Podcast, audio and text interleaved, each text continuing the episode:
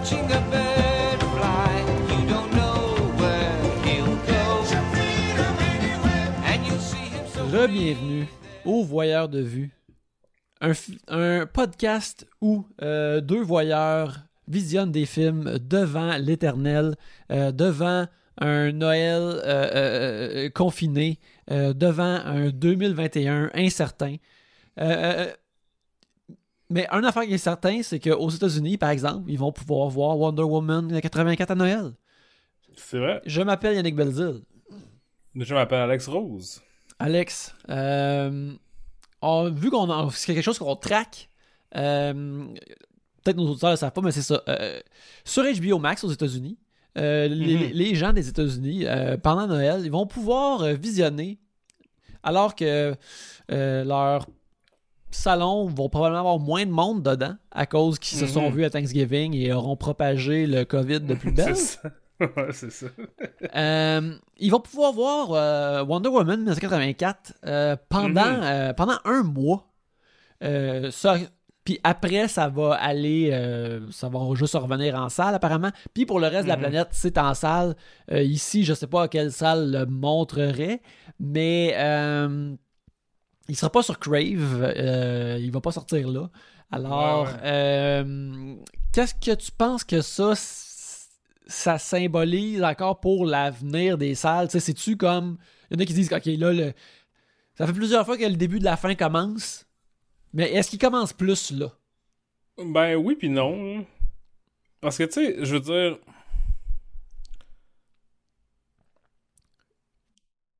Tu sais, le début de la fin, il est arrivé une couple de fois. Il est arrivé quand le, le cinéma est devenu parlant. Mhm. Il est arrivé quand ils ont inventé la TV. Il est arrivé quand ils ont inventé les VHS. Tu sais, fait que genre, il y a, y a toujours eu une adaptation. C'est c'est pas, ça fait, ça vient pas d'arriver, ça.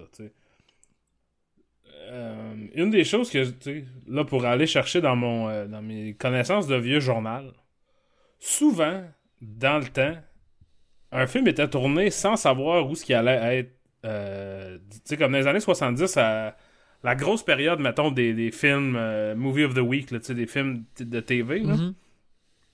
il y avait énormément de films qui étaient tournés euh, avec pas vraiment de but clair. Fait que, en 1979, il y a un film qui était tourné au Québec qui s'appelle A Man Called Intrepid avec Michael York et David Niven. Puis, quand ils ont, annoncé ce film-là, c'était un gros film, c'était un, épique, un, gros film d'action, de- d'espions qui sortait, tout ça. Puis finalement, ça a sorti en mini-série à TV sur trois soirs différents. Tout le monde s'en, est calissé, ça l'a jamais, ça a pas eu. Puis moi, ce que je suis en train de voir, c'est plus ça. C'est que, tu sais, là, il y a des films que le monde met beaucoup d'efforts, qui pensent que ça va pogner, puis ça tombe un peu dans le vide parce que tout se remonte sur le streaming. Fait que ce que je vois voir, ce que, j'imagine qui va arriver plutôt que plus en plus de blockbusters euh, sortent en streaming, c'est qu'ils vont probablement mettre moins d'argent dans plus de films style comédie romantique de Noël ou whatever. Puis vraiment fouler, tu sais, ça va, il va avoir un, un style de film qui va directement au streaming. Qui va donner vraiment cœur parce qu'ils disent le monde se calisse de qu'est-ce que c'est, ils regardent n'importe quoi, on va pas, pourquoi dépenser 200 millions sur ça. Ils le font déjà un peu avec les, les séries télé, comme des, des super-héros moins importants, ils font une série télé avec parce qu'ils disent si on fait un film de, tu sais, whatever, euh, je sais pas là, euh, Luke Cage, mettons, le monde ira pas le voir. Fait que- mais le monde va se garrocher dessus s'il est sur Netflix. Fait que, tu sais, je- je pense que ça va changer un peu. Tu sais, malheureusement, il, il risque d'avoir juste des blockbusters au cinéma. Mais en même temps, je pense que, tu sais, des drames, hein, tu sais, mettons, je, je pourrais, je sais pas, je pourrais pas te dire, là, mais tu sais, comme une, adaptation d'un livre euh, de best-seller, va pas nécessairement aller à Netflix comme il le fait maintenant, je pense. Ça, ça va changer. Parce que Netflix voit bien que son argent est dans la marde, les cochonneries que le monde consomme sans, tu sais. En checkant leur téléphone en même temps, là. C'est ça, c'est ça, tu sais. Fait que genre, je vois pas à quoi c'est avantageux pour eux autres de bankroller, mettons, un film de Charlie Kaufman. euh, pas Charlie... Ka- C'est Charlie Kaufman qui a sorti un... Oui, c'est Charlie Kaufman a sorti un film sur Netflix. Tu sais, je veux dire, c'est hot pour les créateurs d'avoir de l'argent pour des projets qui ont pas rapport, des projets épineux et étranges qui, tu sais, dans un, un contexte d'il y a 20 ans, auraient jamais eu d'argent. Parce que, tu sais, comment est-ce qu'on va faire d'argent avec ça au cinéma? C'est bien, mais je pense que là, il va y avoir un, un- sais, le balancier va spinner de l'autre bord, là, parce que, justement, trop longtemps confiné, le monde sont rendus habitués à de la scrap, ils veulent de la scrap, tu sais. Même moi, là, genre, maintenant que je suis habitué à regarder OD, je suis comme, je veux de la scrap. Oui, ma, ma demi-heure de scrap aujourd'hui, tu sais.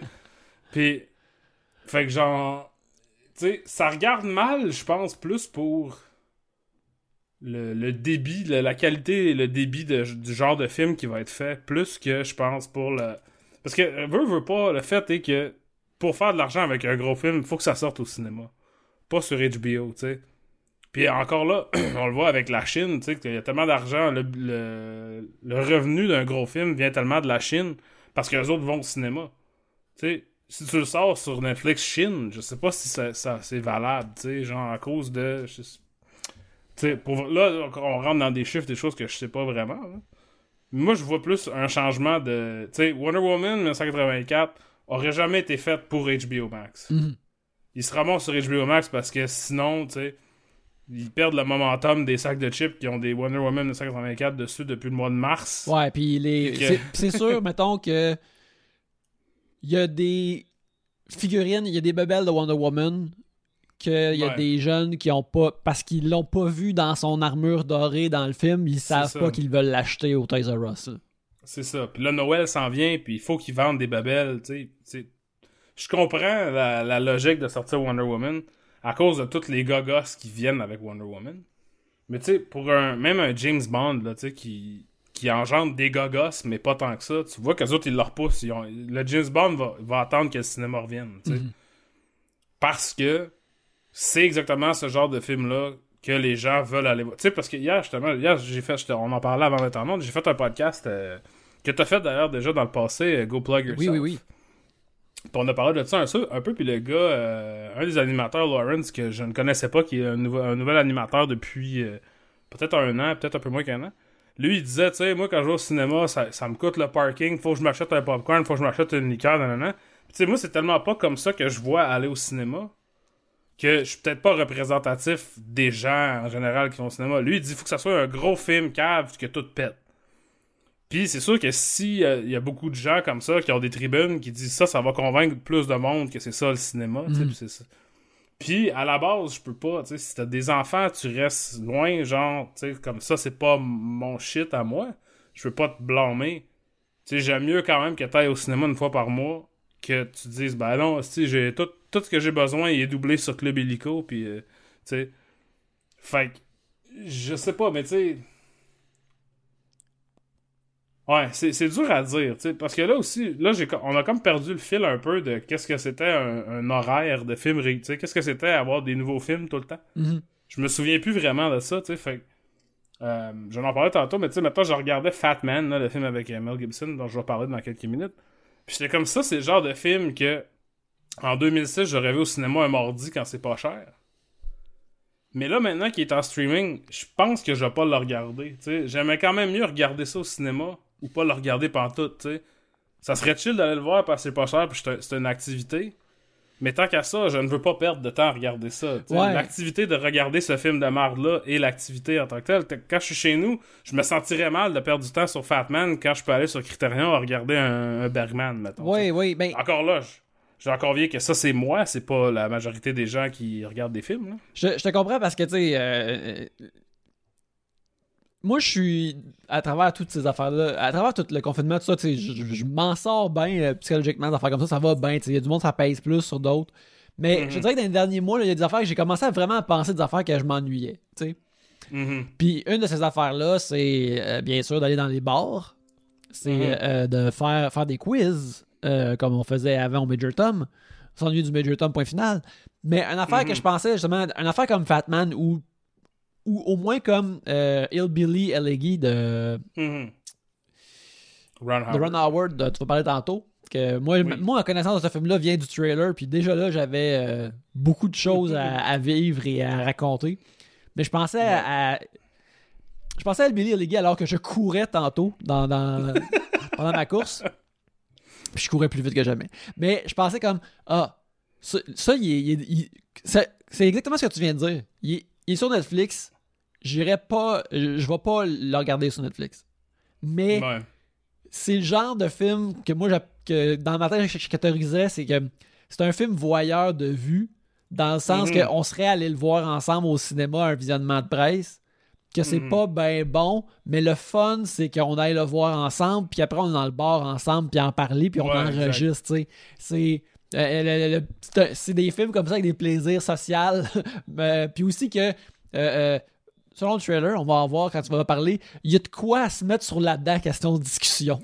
Ouais, ouais, effectivement. Mais tu sais, c'est aussi juste. euh, tu sais, à chaque année, t'as les films qui sont le Oscar bait, là, qui sont les films qui sont faits pour gagner les Oscars, puis ça sort tout le temps, tu sais. D'habitude, ça passe à Toronto, euh, ou tu sais, ben, d'habitude à Toronto. puis, puis après ça, tu sais, à Toronto, on a le gauge de qu'est-ce qui va passer, qu'est-ce qui va casser. Puis, fait que tu sais, comme mettons Green Room, euh, Green Book plutôt, personne pensait à ça. Puis quand moi je l'ai vu à Toronto, j'ai fait, oh, tu sais, c'est pas vraiment bon, mais c'est dans la course maintenant. Ce que, ce que je pensais pas que c'était quand je suis rentré dans le cinéma pour le voir, je pensais que ça allait être comme. Ils ont essayé et euh, c'était un vaillant effort, mais. Puis qu'est-ce qui arrive d'habitude, à peu près à dans ce temps-ci de l'année, euh, habituellement, c'est que ça, ces films-là commencent à sortir, puis tu sais, ils, ils sortent, ils sortent staggered, là, tu sais. Souvent, au Québec, il y en a qui vont sortir au mois de janvier, mais tu sais. euh, moi, j'aime la saison hivernale de cinéma juste parce que tous ces films-là sortent un après l'autre, puis là, tu sais, comme t'as rien d'autre à faire, souvent t'es en vacances, tu vas au cinéma beaucoup, tu sais. Ouais, ah oui, c'est vrai. il y a plein d'affaires qui sont mauvais, mais t'es comme, ah, ça va peut-être être nominé pour un Golden Globe. Fait que je veux savoir c'est quoi quand ça va être nominé pour. Tu sais, quand je vais le voir, puis tout le monde est comme, oh. Mais là, l'affaire avec Hillbilly Ele- Elegy maintenant, c'est que, ben, c'est pas vraiment le seul film comme ça qui sort cette année, puis il va direct sur Netflix, puis tu sais, on y repensera plus jamais, tu sais. Fait que c'est ça qui est, qui est un peu poche, là, dans cette mesure-là, c'est que, tu sais, en même s'il va avoir un, un certain niveau d'attention dirigé vers ce film-là, parce que c'est un film avec des stars qui sort sur Netflix, ça ne sera pas, je pense, l'attention négative ou positive qu'il aurait eu ou mérité ou whatever s'il était sorti au cinéma, tu sais. Il y a beaucoup de... La façon qu'on conçoit les pubs pis tout de, de films maintenant que tout est en streaming, et pas pareil. Il y a plein d'affaires qui passent, qui passent du pied par-dessus la tête. Tu te rends pas compte c'est quoi. Il y a des affaires qui leak à l'avance. Ou cette semaine, il y a un film qui est. T'as pas sortir au cinéma avec Frank Grillo puis euh, Mel Gibson qui s'appelle Final Level, je crois. Ça, ça s'appelle-tu Looper 2?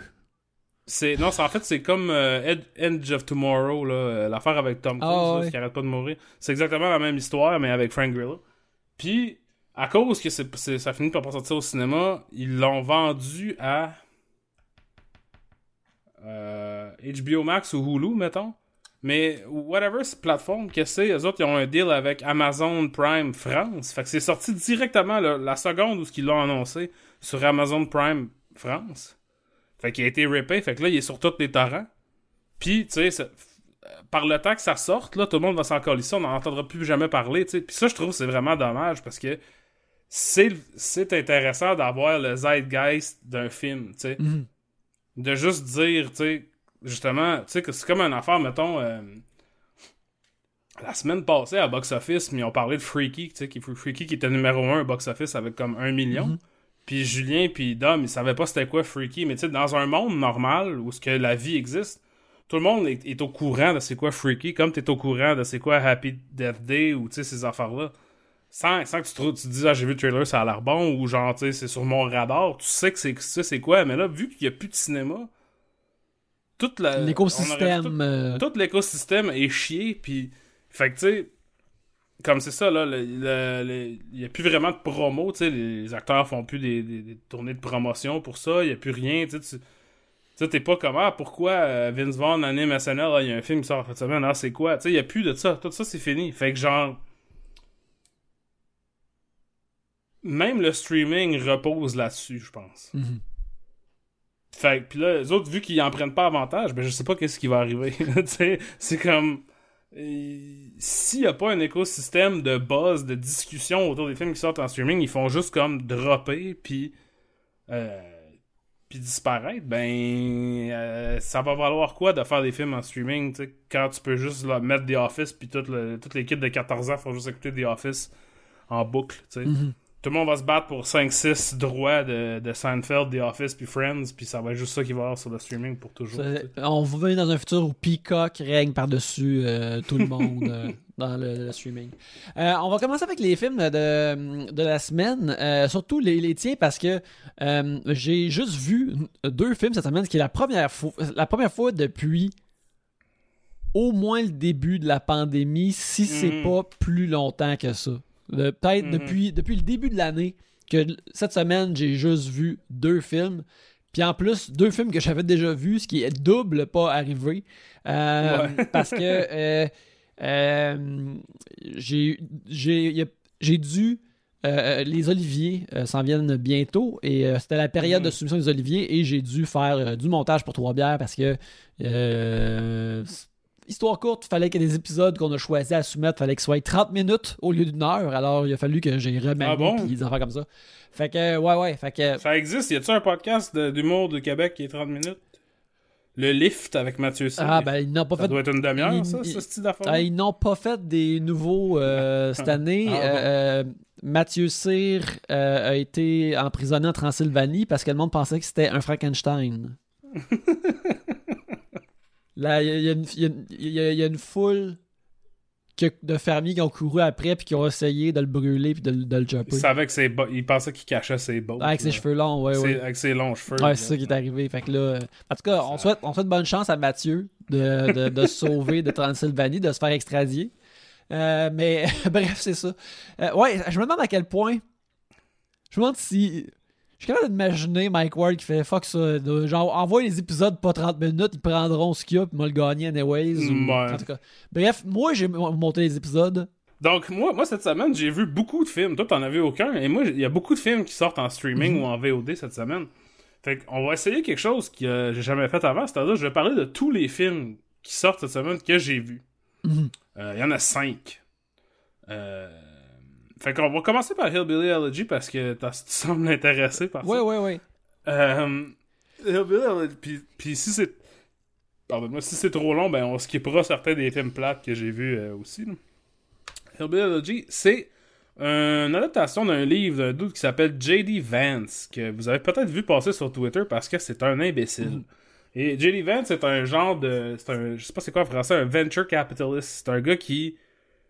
Qui travaille dans mettre de l'argent dans des sur des sites puis des affaires de même. Puis des compagnies, puis des projets, puis des investissements, puis. C'est comme, c'est comme essentiellement mettre crissement beaucoup d'argent et tout posséder des compagnies pour comme ça, si ça pogne, tout est à toi. Genre, dans le fond. On, on le voit dans le film de, de Facebook d'ailleurs, Peter Thiel. J.D. Vance a une compagnie avec Peter Thiel. Fait que, euh, puis il écrit un livre en 2016 qui s'appelle Hillbilly Elegy, qui est un, genre de, biographie, mémoire de sa vie quand il était jeune, quand il a grandi dans les montagnes Appalaches. Sauf que, il n'a pas vraiment grandi là. Sa famille vient de là. Lui, a grandi en Ohio. Et l'été, il allait là. Et ça l'a forgé son identité de hillbilly. Donc, les gens qui viennent là, c'est euh, très pauvre. C'est dans les montagnes.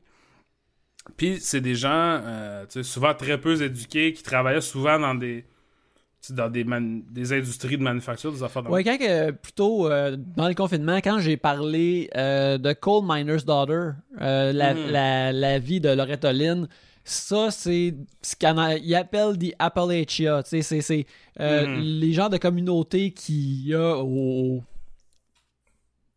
autour de la base des Appalaches, que c'est ce qu'on appelle très euh, redneck ouvrier, euh, col bleu. euh, Ben, tu vois, dans le film, ils nous disent que Redneck, ça, c'est pas eux autres. non, redneck, c'est des redneck, c'est vraiment le, C'est des hillbillies. Ouais, ouais. le- les- les rednecks, c'est comme le Texas. Le sud, Ouais. ça, les, les euh, Appalaches, c'est vraiment plus nord-est qu'on pense. Ouais, c'est comme dans le Midwest, là, genre, mais tu sais, c'est... C'est très... Tu sais, c'est l'équivalent, je sais pas qu'est-ce que ça... C'est l'équivalent de la BTB, I guess, là, genre, tu sais, un peu... Ben, moi, euh, quand je vois des images ou de la fiction, là, je te dirais que ça fait des échos en moi que je reconnais Mm. de où ce que j'ai grandi. Ben, tu sais, c'est ça, il y a des mines, c'est beaucoup de mines, puis de, de mineurs. Bon. Puis, le livre a été controversé quand il est sorti parce que J.D. Vance, tu sais, qui est devenu riche, lui, vient d'un milieu euh, modeste. Dans le livre, dit un peu comme, tu sais, la raison pourquoi les hillbillies sont pauvres, c'est qu'ils veulent être pauvres, ils aiment ça être pauvres. Il dit, moi, je travaillais dans une épicerie, puis je voyais du monde qui payait pour de l'argent avec des, euh, payait pour la bouffe avec des food stamps, tu sais, qui est comme le, ce que le gouvernement te donne si t'as pas assez d'argent pour te nourrir. Mais ils avaient des cellulaires. Et moi, j'étais trop pauvre pour m'acheter un cellulaire, donc eux autres, ils, ils ont mal géré leur vie et c'est à cause de ça qu'ils sont pauvres. Fait que, tu sais, genre, si tu. C'est un peu une affaire de bootstraps, comme si tu travailles fort, tu vas pouvoir aller à Yale, puis tu vas pouvoir devenir un avocat assez riche pour devenir un venture capitalist à la place. Puis, fait que là, certains gens étaient comme, ouais, ok, le, fi- le livre est. Tu sais, lui, il est républicain, puis tu sais, c'est un conservateur euh, fiscal et social. Mais le livre donnait, tu sais, il y avait beaucoup de gens euh, de la gauche qui étaient comme ah, tu sais, c'est ça me ça me donne de l'empathie puis ça m'ex- ça m'explique un peu c'est quoi les pourquoi les gens voteraient pour Trump. Tu qu'est-ce qui fait que parce que tu sais quand tu es dans le liberal bubble qui appelle, tu, tu penses pas au fait, tu tu dis qui qui voterait pour Trump, je peux pas comprendre, pas concevoir de quoi cette personne aurait l'air. Puis ce livre-là a été un peu comme applaudi comme étant ah ben tu sais, on, à cause de ça, on comprend maintenant. Sauf que là, les gens qui viennent vraiment des, des les vrais hillbillies ont dit J.D. Vance, c'est pas un vrai hillbilly. Tu sais, il a jamais habité là, il vient pas de là. Sa grand-mère habitait même pas là. Sa grand-mère était née là, puis elle a déménagé en ville, puis tu sais, c'est pas parce que tu vas au chalet que tu viens de là, tu sais. Euh, selon, ça c'est ça c'est là. En tout cas, fait que le livre était controversé. Ça a été un gros bidding war pour avoir euh, les droits du livre. C'est Netflix qui l'a pogné. Et, ils ont, et donc, ils ont dit qui représente le, très bien le, le, le, le- le- working class, la classe ouvrière américaine, les gens pauvres, les gens qui ont des problèmes avec les opioïdes. Eh bien, Ron Howard va sûrement pouvoir nous parler de ça, évidemment. Ron Howard, qui est une star depuis qu'il a 5 ans, qui est né avec... euh, c'est quoi, une cuillère d'argent dans la bouche? Ouais, ouais, ouais. Fait que, tu sais, fait que déjà là, ça part mal, mais tu sais, après ça, des réalisateurs. Ça veut pas dire que t'es. Tu sais, c'est rare qu'il y ait des réalisateurs qui sont pauvres dans la vie maintenant, là, tu sais. Fait que, genre, je comprends que, tu sais, tu peux pas aller chercher un dude qui travaille dans une shop, esti, à- au Kentucky, puis dire réalise un film avec Amy Adams. Mais. euh, Juste ça, ça me fait penser la- l'affaire oui. que tu parles au sujet de, de Ron Howard. De. Ron Howard a l'air d'un homme 100% sincère dans ce qu'il veut raconter. Mais en effet, l'idée qu'il repré- qu'il peut représenter ce, ce genre de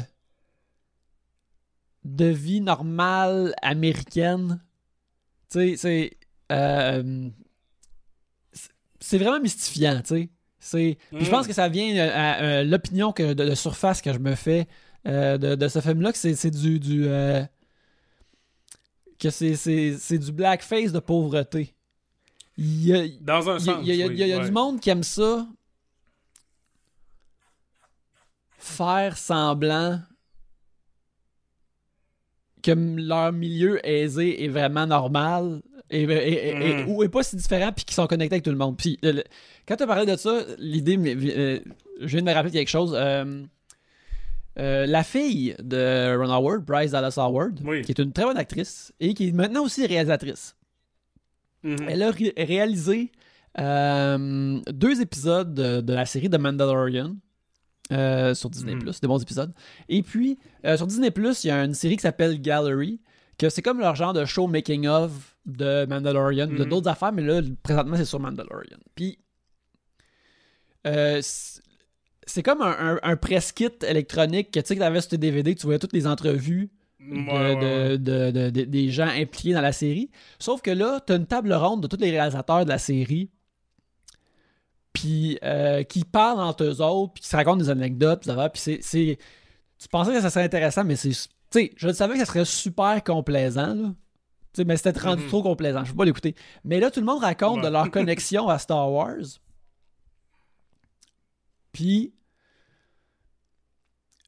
Bryce Dallas Howard, c'est comme Ah oui, je me rappelle quand j'étais jeune, tu sais, j'avais été avec mon père euh, avec j'avais été avec mon père à Tokyo.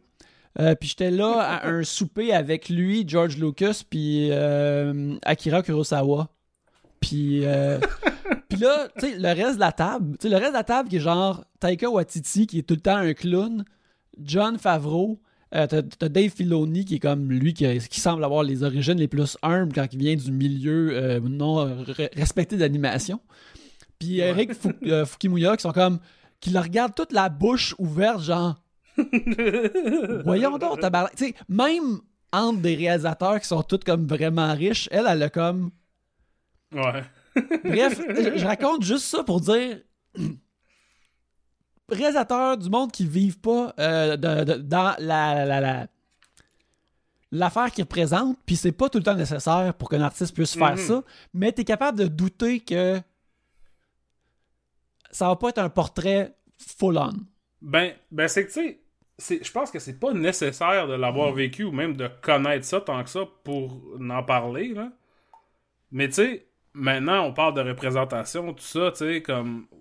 Ça n'a pas besoin d'être un vieux dude avec un eye patch qui réalise des films, tu sais. Puis, ce que tu constates aussi, c'est que, tu sais, comme Ron Howard n'a pas écrit le film, il y a quelqu'un qui a fait une adaptation de ça, mais c'est sûr que Ron Howard a son dire sur qu'est-ce qui va être dans le film, tu sais, c'est quoi le film, tu sais. Puis, pour faire simple, il n'y a pas beaucoup d'histoire, là, fait que ça se passe dans deux euh, timelines parallèles, c'est toujours euh, l'histoire de J.D. Vance, fait qu'il, à un moment donné, il a comme à peu près 13 ans, puis dans l'autre timeline, il, a- il est au il est à l'université, là, fait qu'il a 25 ans, genre, il fait sa maîtrise, il fait son, passe son, passe son barreau, là, fait qu'il a genre 25-26 ans. Puis, ça part essentiellement de sa jeunesse avec sa mère, qui est jouée par Amy Adams, qui s'appelle Bev. Puis, comment elle, ben, tu sais, elle, c'était la meilleure de sa classe, elle était intelligente, elle est devenue euh, infirmière, puis là, elle a des problèmes de consommation. Tu sais, on n'entend jamais parler de son père à lui, mais elle a tout des nouveaux chums, tu sais, elle, elle- a beaucoup de, aussi de problèmes de santé mentale, là, tu sais, comme jusqu'à, elle a des breakdowns, je sais pas, c'est jamais nommé dans le film qu'est-ce qu'elle a, là, mais... Puis, après ça, on a maintenant, quand J.D. Vance est sur bord d'aller passer une entrevue pour une grosse firme à New York qui va, lui, lui payer sa vie pour toujours, puis tout ça. Puis le, le jour avant qu'il y ait ces entrevues, sa mère, euh, qui encore jouée par Amy Adams, fait une overdose d'héroïne. Puis lui, il savait pas qu'elle prenait de l'héroïne, tout ça. Fait que là, il faut qu'il s'occupe de ça. De, de ça. Puis ça lui rappelle quand il était jeune, tout ça. Mhm. Euh, Glenn Close joue Mama, Mama, whatever, Mama, Ma- Mama, Mama, c'est M-A-M-A-W, Mama. Qui, euh, c'est qui dans le trailer, euh, a une énergie très euh, Estelle Getty dans Golden Girls. Ouais, tu sais, quand on a vu le trailer, moi aussi quand j'ai vu le trailer, j'étais comme, aïe aïe, ça c'est de la miscalculation à l'état peu. Tu sais, ça c'est un. C'est elle la meilleure dans le film. Fait que le trailer sort vraiment, tu sais, toutes ses pires affaires. C'est elle qui a le plus de retenue, tu sais. Mais, fait que dans le fond, l'affaire que, que j'ai constaté du film, c'est que Ron Howard a pris le livre de J.D. Vance, qui est à moitié mémoire, puis à moitié comme un peu, un essai sur comme les bootstraps, puis la pauvreté, puis tout ça. Il a tout enlevé la politique de ça. Ce qui, ce qui est intelligent, je pense, parce que je pense pas que personne veut regarder un film, il y a du monde pauvre qui va allumer dans Netflix, puis là, le film Netflix, un, des, un gros conglomérat qui a crissement de l'argent, il dit c'est parce que tu as un sel que t'es pauvre. tu sais. Mhm. Personne veut ça. Fait Je comprends pourquoi il a enlevé ça de là. Mais ce que ça fait après ça, c'est que le film, ce n'est qu'une série de scènes pas le fun de drame. C'est juste comme un long crise de reel de Amy Adams qui crie, qui pète des affaires, qui, qui s'ouvre les veines, qui fait des overdoses, qui chiale après les infirmières, qui crie après son fils, qui crie, tu sais, qui crie après son chum, du monde qui pète des fenêtres. C'est juste ça, tu ça, c'est un peu comme, ça devient un peu comme un film de Xavier Dolan, mais tu avec pas le, tu sais, ça m'a fait me rendre compte que je suis peut-être un peu allé rough sur Xavier Dolan, puis comment ça crie beaucoup dans ses films. Parce que ça se tient dans un Xavier Dolan, puis là, c'est juste, tu sais, c'est un peu comme un greatest hits de monde qui crie. Tu sais, il n'y a, pas de- y a pas de. C'est pas fluide, là, tu sais, c'est vraiment juste à regarder scène après scène d'affaires, de drames, de crises, de, tu sais, de. de, de, de, de- Puis tu sais, c'est pas que c'est mal fait nécessairement, mais tu viens vraiment te demander, tu sais, qu'est-ce que je suis en train de regarder, tu sais? C'est vraiment comme une compilation sur un site de porn, là, tu sais, genre Come Shot Compilation, mais là, c'est genre Cry Shot Compilation. Mhm. C'est misère, autres. collage de misère, là. Ju- juste un collage de misère. Je sais, mon, mon affaire de porn. Mais je pense que porn, ça, ça fit quand même parce que tu sais, c'est- un peu juste de garder les affaires que qui sont comme le, le moment fort du Mhm. truc, puis juste les aligner un après l'autre. Fait que c'est pas long qu'à un moment donné, tu t'es tout désensibilisé complètement. Tu t'as plus vraiment de, sens, de sentiment de vérité. Ça a pas vraiment l'air d'être des vrais personnages. Mhm. C'est juste Amy Adams avec des mom jeans qui crient, en saignant des mains dans le milieu de la rue, puis c'est ça tout le long. Il y a quelques bribes des affaires de de classe puis de, de, de- justement les trucs que Ron Howard a enlevés qui sont là et qui semblent doublement évidentes et crowbar parce que le reste c'est pas là, tu sais, fait que je sais pas comment dire, c'est un peu comme tu sais, c'est comme si dans Wolf of Wall Street, il y avait juste des scènes de party. Mhm. Tu sais. Puis là, t'es comme, ben. Ou juste les scènes où ce que, tu sais, ça va pas bien. là, Genre, tu sais, Re- Requiem for a Dream, c'est juste la- la- les 20 dernières minutes, genre. Tu sais, pis t'es comme, ben ouais, mais. Y a rien qui me permet de voir pourquoi ça, ça va. Tu sais, ça a l'air de tout le temps aller mal. Fait que pourquoi est-ce que. C'est-tu la version euh, Ron Howard de... C'est-tu le, le, le, le, Ron Howard le plus Gaspard Noé? Oh non, pas du tout. C'est pas. Tu sais, je veux dire, c'est c'est pas le fun, c'est glauque, mais c'est pas vraiment maîtrisé non Mhm. plus. Tu sais, c'est très dans le soap opera, un peu dans son. Fait que tu sais, c'est vraiment pas bien bon, mais en même temps. C'est pas mal moins ridicule que je pensais. Moi, je pensais que ça allait être tu sais, comme du gros, pas croyable, tout le long, juste du hurlage, du pas, Mhm. du pas le fun. Mais, mais tu sais, un peu euh, à la. euh, tu sais, quand, quand il y a un drame que tout le monde haït, là, genre Life Itself, tu sais, une affaire qui est comme, hey, c'est épouvantable. C'est le film, là, avec euh, Will Smith, là, que, Collateral? Euh, c'est ça, Collateral Beauty. Collateral je pensais que ça allait être un peu dans ce genre-là, là, tu sais, une affaire comme, comme c'est épouvantable à quel point t'as pas compris ce que c'est d'être un humain. là. C'est pas vraiment ça, tu sais, il y a une certaine empathie, mais il y a, y a pas de... Il a pas de sentiment de comprendre comment. Tu sais, là, tu sens que l'empathie est là, mais je sais pas comment livrer l'empathie. Fait que je fais juste, tu sais, comme. Je sais pas. C'est vraiment. C'est quand même dur à décrire. C'est pas bon. Mhm.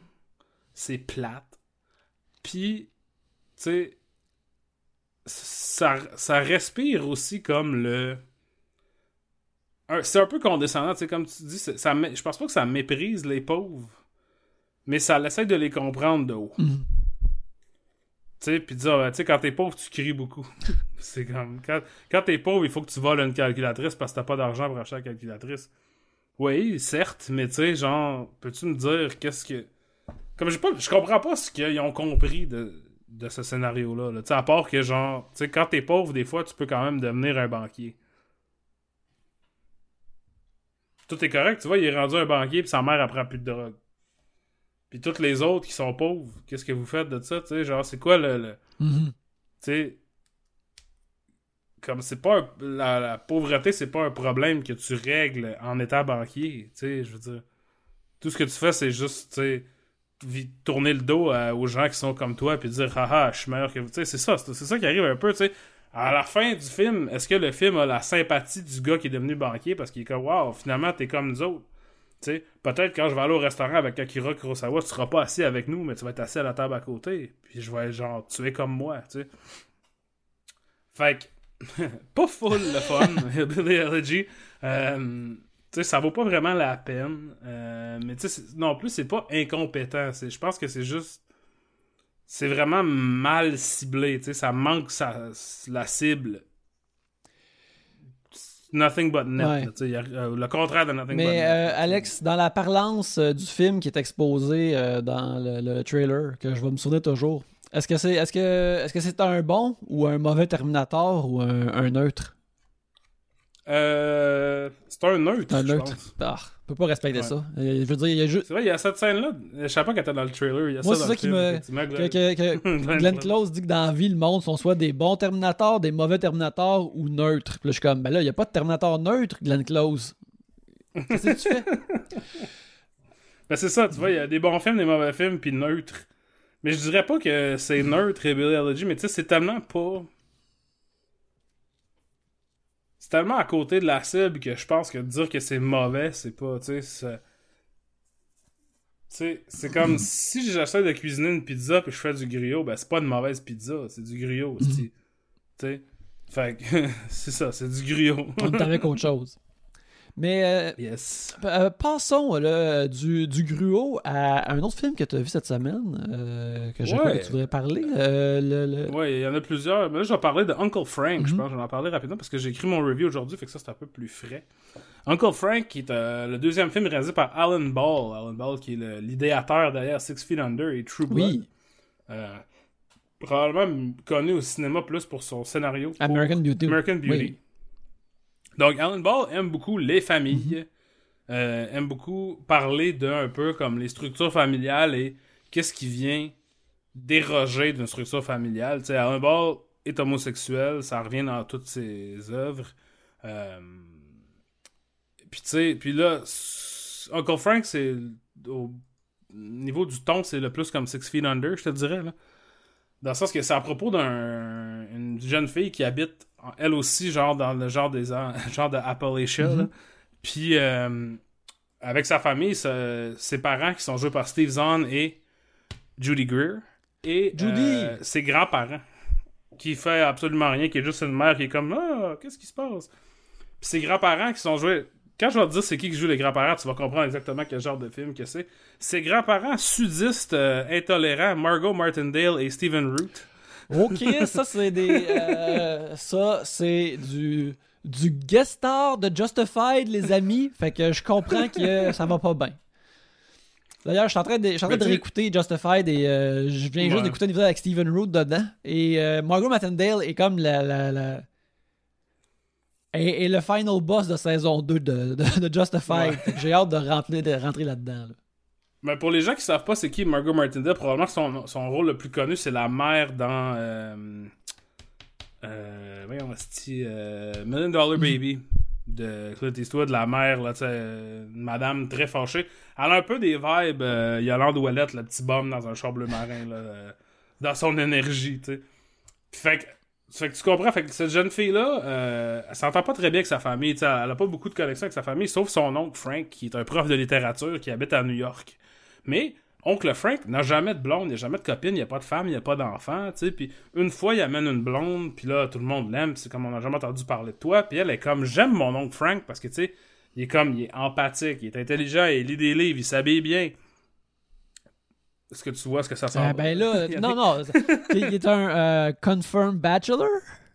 C'est ça. Tu sais que ça pas. euh, C'est Puis- un vieux terme anglo tout de même pour dire comme Ah oui, ce, ce gars-là il est gay, mais il le dit pas à personne. là, tu sais.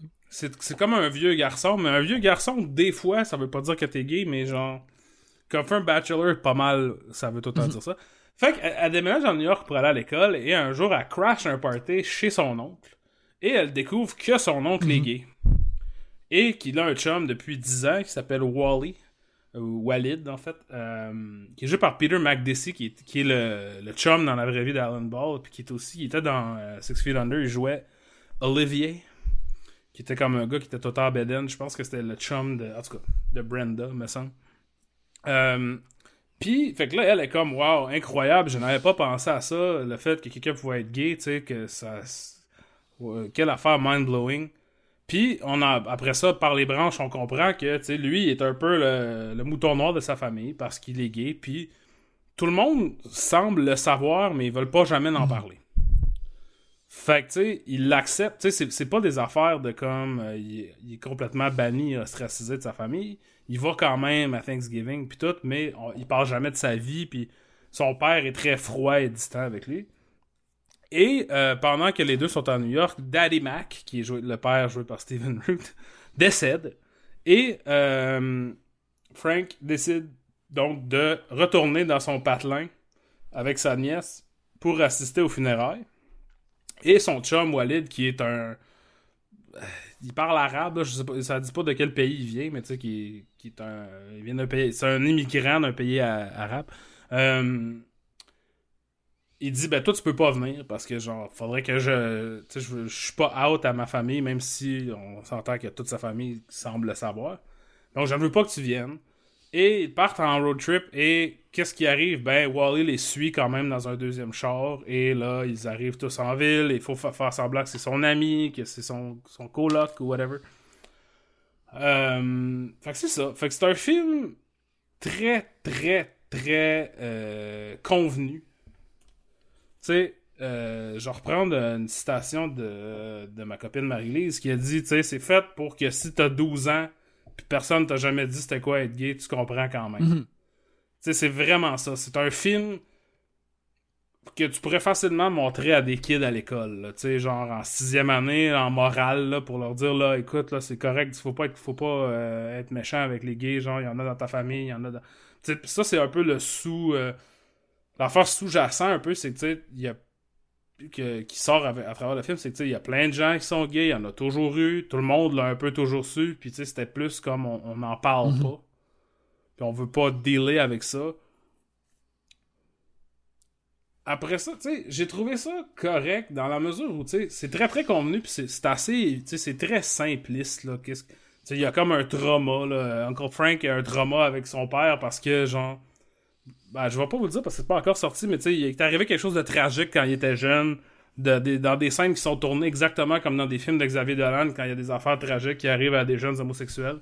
Fait que, tu sais, c'est très comme. C'est convenu, c'est un film que t'as déjà vu, même si tu l'as jamais vu, Mhm. tu sais. Puis la, la grosse affaire qui le sauve, c'est que, tu sais, un, c'est pas. Comparé à ce genre de film-là, les leçons qui, qui t'apprennent sont un petit peu moins c'est pas comme. C'est pas comme. Justement, on parlait de, Green Book tantôt. Green Book qui est comme. Ah, tu sais, j'ai un ami noir, il m'a amené des prunes. euh, style Doc, Doc. Tandis que là, tu la, morale et la leçon à tirer de ça est un peu plus organique. Tu sais, je trouve que c'est mieux rendu. Puis ce qui est vraiment, ce qui aide vraiment, c'est Paul Bettany qui joue Uncle Frank. Parce que, tu sais, j'ai pas vraiment de sens, sentiment négatif ou positif envers Paul Bettany comme, euh, comme acteur. Je le trouve whack d'être ami avec Johnny Depp. comme on a vu dans les dépositions de- du, euh, du procès de Johnny Depp, il y avait beaucoup de textes entre Johnny Depp et Paul Bettany qui sont comme ha ha ha, j'ai sacré une volée. Puis ça, c'est comme. hmm. Ouais, mais tu vois que les réponses de John, de, de, me semble, de ce que j'ai- de ce que j'ai vu de Paul Bettany, il est comme Ah, ok, tu devrais peut-être pas. Tu sais, la façon que des fois euh, un, un, un ami te texte quelque chose de whack, t'es comme Hum, hum, ok. ben, tu sais, regarde. Peut-être Ouais. mais peut-être que il est dans, il est dans un genre de, de, de pacte démoniaque. que Si tu maries Jennifer Connelly, ben là, t'es ami avec Johnny Depp, par Il exemple. faut que tu sois ami avec, avec un tout croche. Ça peut être Sean Penn ou Johnny Depp. Lui, il est comme, ouais, tu sais. Il, il se pense moins bon, mais il est pas mal plus chaud tout le temps. Mais tu sais, en tout cas. Euh, mais, mais puis Paul Bettany, tu sais, il est vraiment bon dans le Mhm. film. Puis je pense que c'est vraiment. Ce qui est intéressant, c'est que, tu sais, le personnage de Frank est pas un type. Tu sais, il y a beaucoup d'affaires qui sont très. qui sont présentées de façon simpliste dans le film, tu sais. Ça, ce, ce dude-là, il est de même. Ça, c'est comme ça. Cette place-là est de même. tu sais. Voici la- l'affaire qui arrive quand ça arrive. Mais ce personnage-là, qui est un personnage très posé, tu sais, très. pas trop. euh, Tu sais. Comme, je pense que la façon la plus évidente de faire ce film-là, c'est, tu ton oncle, il est, il est une personne différente. Tu sais, quand il est à- avec son chum, mettons, il est super efféminé, puis il est super vocal, tout ça, puis quand il est avec sa famille, il est super réservé. Mais lui, il est comme réservé tout le temps, Mhm. tu sais. Fait que c'est- bon, là, je veux dire, c'est une autre affaire évidente, c'est que, tu sais, être gay, c'est... T'es une personne, t'es pas genre un personnage à des places ou tout ça, whatever. Mais je pense que ça vient vraiment grounder le film d'une façon que, tu sais, mettons, les affaires super simplistes que le film fait ne peuvent pas faire. Je trouve que sa performance est super, euh, tu sais, c'est très mesuré, c'est très... euh, euh, tu sais, ça... aussi stupide que ça peut sonner, ça semble vraiment comme une vraie personne, tu sais, il disparaît, tu sais, puis c'est pas, c'est pas un une job physique là, tu sais, il y a pas une perruque puis une moustache puis tu sais, mais on voit pas vraiment l'acteur, ça a vraiment l'air d'une vraie personne. Ça ça aide énormément le film. Parce que tu sais le film a, a plein d'affaires d'Alan Ball de Six Feet Under de tu sais que ah, c'est un alcoolique, fait que tu sais évidemment il va recommencer à boire, puis tu sais c'est ci puis c'est ça puis beaucoup de styles de raccourcis vraiment niaiseux narratifs tu sais qui, qui sont faciles à tu sais que ah ben si quelqu'un dit, tu sais, tu peux pas boire dans, la prom- dans les premiers 10 minutes, tu sais bien qu'il va commencer à boire. c'est des affaires de, de Six Feet Under. Euh, mais à- je pense qu'à cause de Paul Bettany, puis je sais pas si le film va avoir assez d'attention, mais dans une année normale, tu ça serait peut-être une affaire d'Oscar, pour vrai, à quel point je pense qu'il est bon dans le Mhm. film. Mais le film est juste correct. Puis je pense que, tu si j'étais pour recommander ça à quelqu'un, ça reste quand même un film que, sais, qui est fait pour qu'un homophobe le regarde, puis faire ça. Ah, finalement, c'est pas si pire que ça. Mais je vais continuer d'être homophobe pareil, tu sais. Lui, il est cool, mais genre, je continue, tu sais. Fait que ça, c'est pas tant utile comme film, je pense. C'est pas vraiment radical. C'est un peu mou comme propos et comme offre. Mais ceci dit, tu sais, je veux dire, ça vaut la peine pour pas Bettany, puis tu sais, c'est quand même de- un peu plus. C'est pas super tragique, tu sais. Il y y, a cette tendance-là aussi quand tu racontes une histoire, ça se passe dans les années 70, tu sais, où ce que.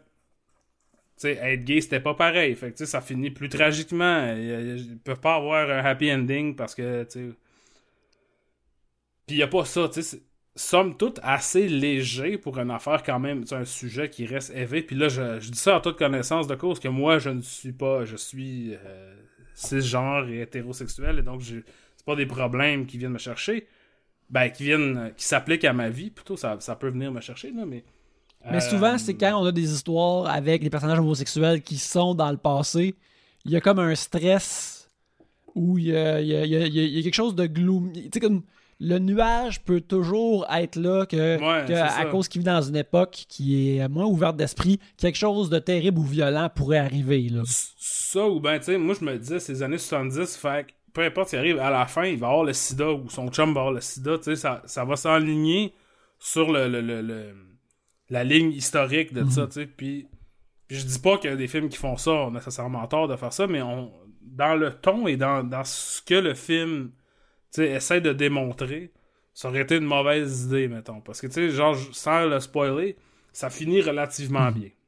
Tu sais, puis tout, fait que- en tout cas, tu sais, tout ça pour dire, je pense que l'affaire aussi, c'est des Uncle Frank, c'est comme commun. Je sais pas si dans ta famille, t'as un Uncle Frank. Moi, j'en avais un.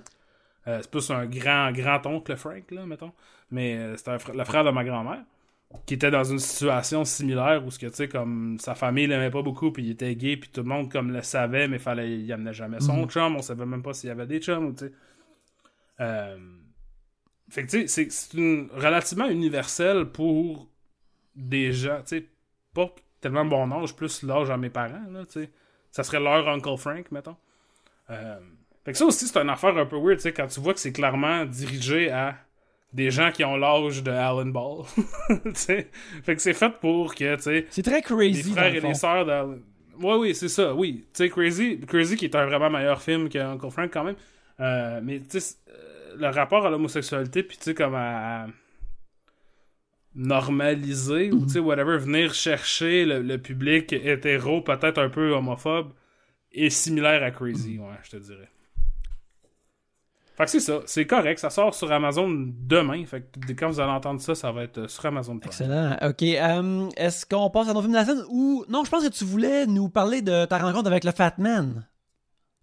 ah oui hey, il m'en reste deux films je voulais parler du film de David Bowie aussi Calice, c'est long hein, là ça prend trop de temps on n'aura pas le temps de tout faire Euh, je vais parler du Fat Man rapidement Fat Man c'est le film, vous en avez entendu parler, c'est Mel Gibson joue le Père Noël. Et euh, le Père Noël qui, qui ne porte pas de soude rouge et qui euh, est un genre de contracteur du gouvernement qui donne des cadeaux aux enfants. Mais là, les enfants sont de plus en plus naughty, sont de moins en moins nice. Donc, son, sa business souffre. Il est moins capable de travailler. Et donc, euh, ses subventions du gouvernement s'assèchent. Il décide de prendre un contrat militaire pour que ses elfes construisent des avions euh, pour la- l'armée américaine.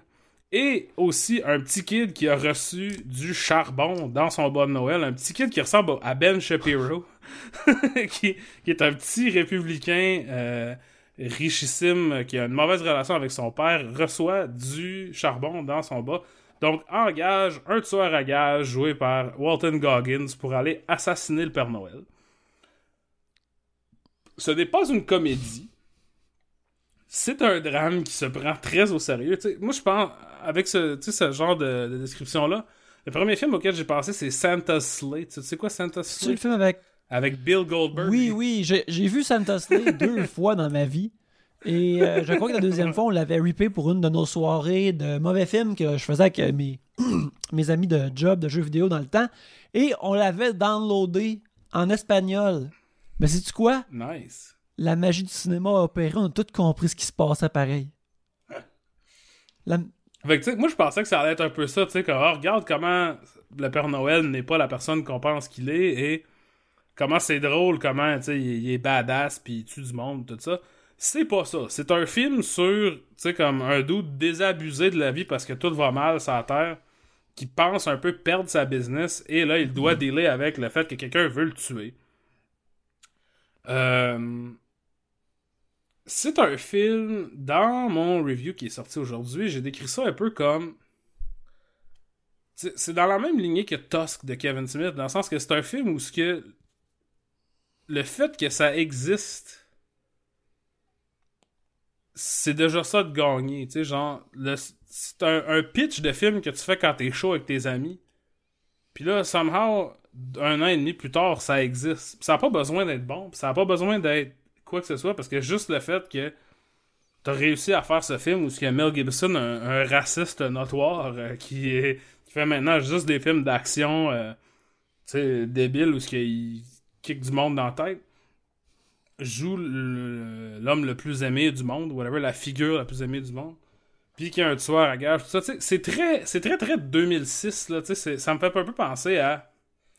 Ben, justement, ça- Santa Slay, mais tu sais, c'est un humour très edgelord de l'Internet de 2006 sur papier. Mais la, la réalité, c'est que c'est un film d'action quand même sombre, sérieux, avec pas vraiment de blagues, tu sais.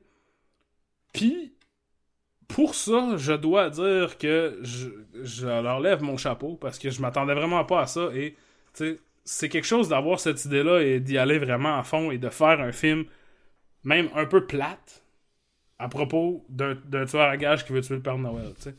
Un film un peu. Euh... Tu sais, lent, puis comme. euh, Je sais pas, tu sais, c'est pas vraiment bon. Puis tu sais, comme. Quand tu commences à le regarder, t'es comme bon, mais tu sais. Juste savoir que ça existe, c'était aussi. ça- C'était aussi. euh, Ça faisait un job de juste savoir que ça existe. Mais. En même temps, je suis comme, écoute, vous avez fait de quoi? Vous avez dit que vous allez faire de quoi, puis vous avez fait exactement ça, puis. Tu sais, je vois aucun échec au niveau de Fatman. Tu sais, y a rien qui est mal fait. C'est juste. Pourquoi. Qu'est-ce que le Christ que ce film-là existe, tu sais, en, en premier lieu, genre? Qui. Comment, c'est quoi la série d'événements qui est arrivée que tout le monde vous a dit oui, puis vous a donné de l'argent, puis vous avez de- dû pitcher ça à Mel Gibson? Puis, tu sais, comme il y a beaucoup de niveaux de, tu sais, je pensais à quelque chose de plus campy, tu sais, peut-être un peu comme les films de Machete. là, Ouais, aussi, ouais. avec que Mel Gibson est dans un de ceux-là, tu sais, je pensais que ça allait être un peu ça, puis ça arrête pas de devenir de plus en plus ridicule. C'est vraiment pas ça. C'est comme un film. Tu sais, ça aurait pu facilement être un film comme de Liam Neeson, puis c'est pas le Père Noël, puis c'est juste, tu sais, Liam Neeson, puis euh, Cuba Gooding Jr. veut le tuer, puis tu sais. Mais c'est dans ce, c'est dans ce niveau-là de ton et de qualité, là, c'est comme, c'est un, un pas pire straight to DVD, action, thriller, là. Fait que, écoute, je sais pas, je suis pas vraiment content de l'avoir vu, mais je suis content pour eux autres qui ont réussi à le faire, puis que ça existe. Puis, euh, puis je dois dire que, Mel Gibson, en autant que je là, je, je vais, acc- je vais vous dire que c'est une là, on- tout le monde Mhm. le sait, là. Autant que je dois dire que je suis quand même agréablement surpris par comment son comeback, de quoi son comeback a de l'air, parce qu'il veut plus que le monde l'aime. Tu sais, il fait juste des rôles antipathiques dans des films dark, poche. Il a tout en l'air en tabarnak, il a l'air d'une vieille mythe de baseball avec une grosse barbe. Tu sais, comme dans un sens, tu je, probablement que j'aurais pas, pas donné de l'argent à Fatman, mettons, parce que je veux pas vraiment que Mel Gibson ait du succès et continue, tu sais. Mais, si t'es pour faire, euh, être cancellé puis faire un comeback puis tout, un où ce que tout le monde taillit puis t'as l'air d'un sac de marbre tout le temps, c'est peut-être le mieux qu'on peut espérer, tu sais. Je sais pas, comme, tu sais, je sais pas, tu sais. Comme j'avais pas vraiment d'empathie pour le Père Noël dans le film, mais tu sais, Mel Gibson qui est fâché puis qui parle pas beaucoup puis justement c'est ça il, il est full bronzé puis comme la peau comme du cuir là puis tu sais il a l'air tout je sais pas il, il a pas l'air bien puis genre ça je trouve ça quand même intéressant tu sais on j'ai déjà parlé de mon euh, de mon amour notoire pour les character actors de les 70 qui ont la peau comme des vieilles mythes de Mhm. baseball, tu sais. Fait que genre, j'aimerais ça que ça soit pas le cas avec quelqu'un qui est une petite vidange, mais bon, qu'est-ce que tu veux qu'on fasse? C'est ça. Il, tant bien que mal est en train de se battre pour avoir une place dans ce panthéon de mythes de baseball, puis Écoute, il est là, il est là. euh, Tout comme Noël, il arrive anyways. il, il, il lui est. Euh, fait que là, on- est-ce qu'on passe à nos films de la semaine, mon cher?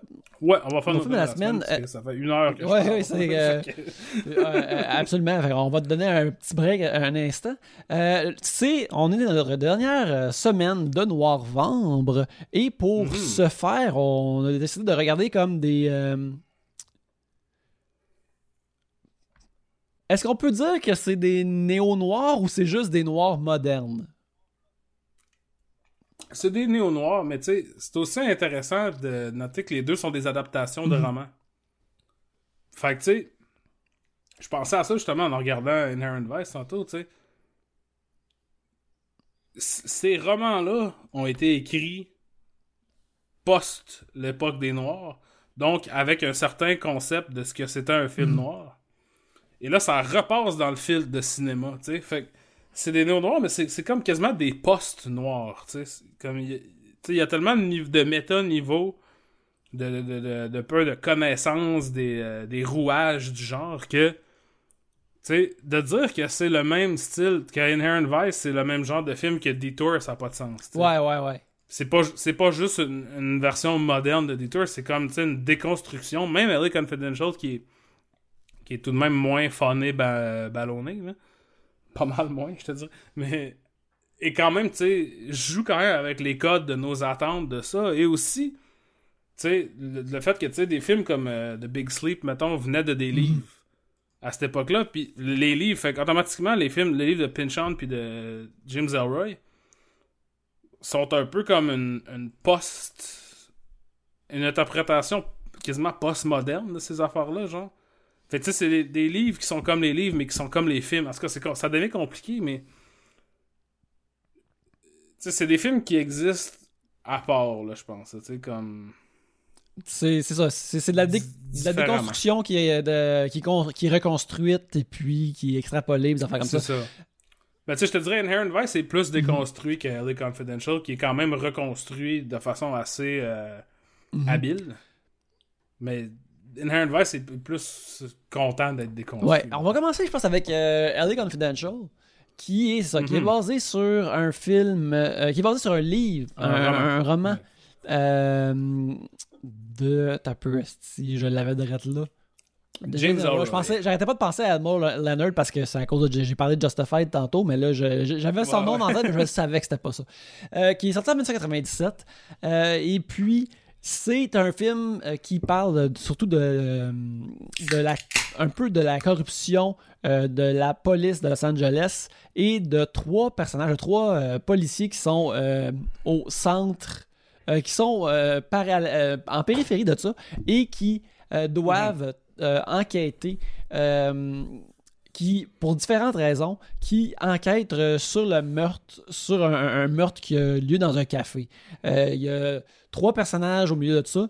Il y a Bud White, qui est joué par Russell Crowe, que son partenaire se fait assassiner euh, durant euh, cette tuerie au café.